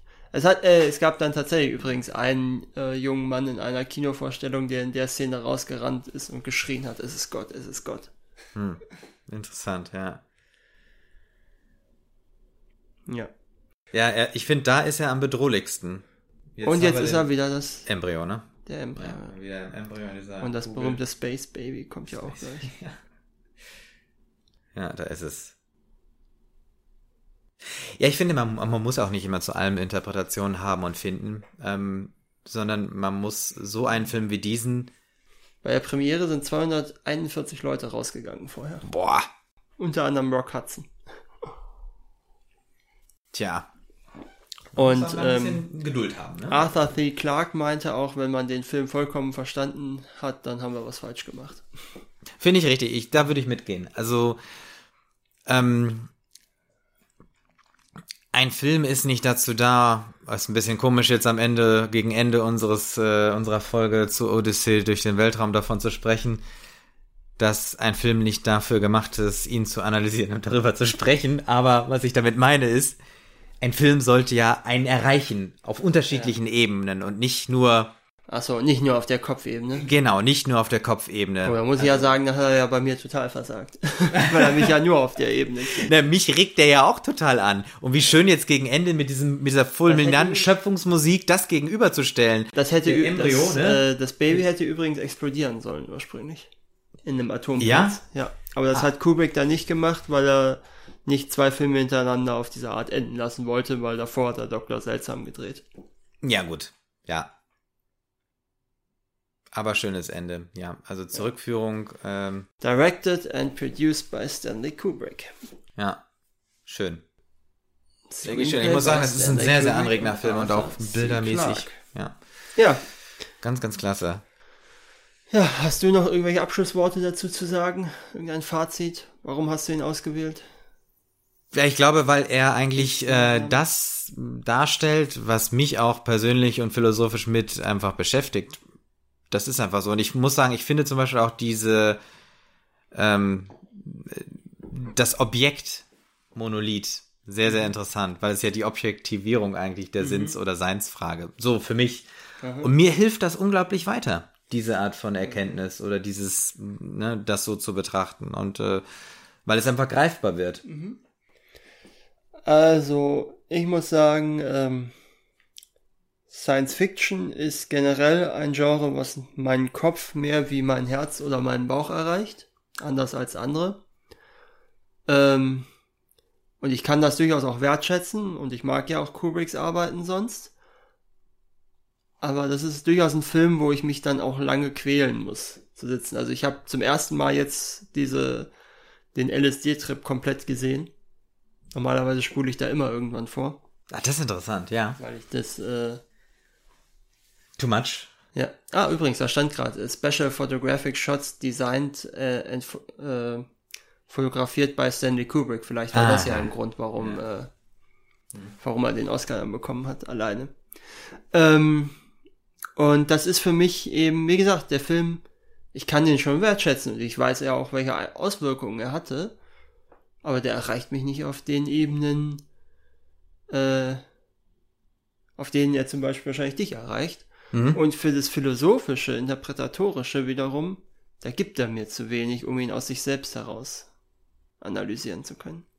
Das finde ich eine sehr interessante Beobachtung und mir gefällt auch, dass wir da beide so genau andere Zugänge jetzt zu haben und äh, den auf äh, ne, von diesen beiden Seiten so ähm, jetzt zusammen gucken konnten. Ja.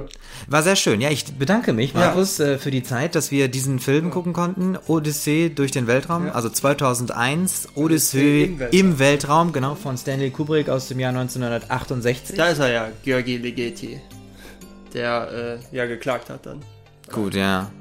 Gut, jetzt nochmal, genau, Musik vielleicht nochmal Johann Strauss, The Blue Dan, äh, den blaue, da, an der genau, blauen Donau und genau. das, äh, das Spoke Da haben wir nochmal, genau, die, äh, die Zarathustra-Geschichte. Naja, gut, dann würde ich sagen, äh, beenden wir die heutige Folge, auch vor dem Vorspann, Abspann. Genau, vielen Dank fürs Zuhören und ähm, bleibt interessiert an Filmen, es gibt immer was zu entdecken. Ja, und wir hören uns sicherlich demnächst wieder. Alles klar, das war I Went to Films. Wiedersehen. Bis dann. I Went to Films. It's not a film school. Ein Audiokommentar von Markus und Martin. Weitere Infos unter iwenttofilms.de und im Social Web bei Facebook, Twitter und Instagram.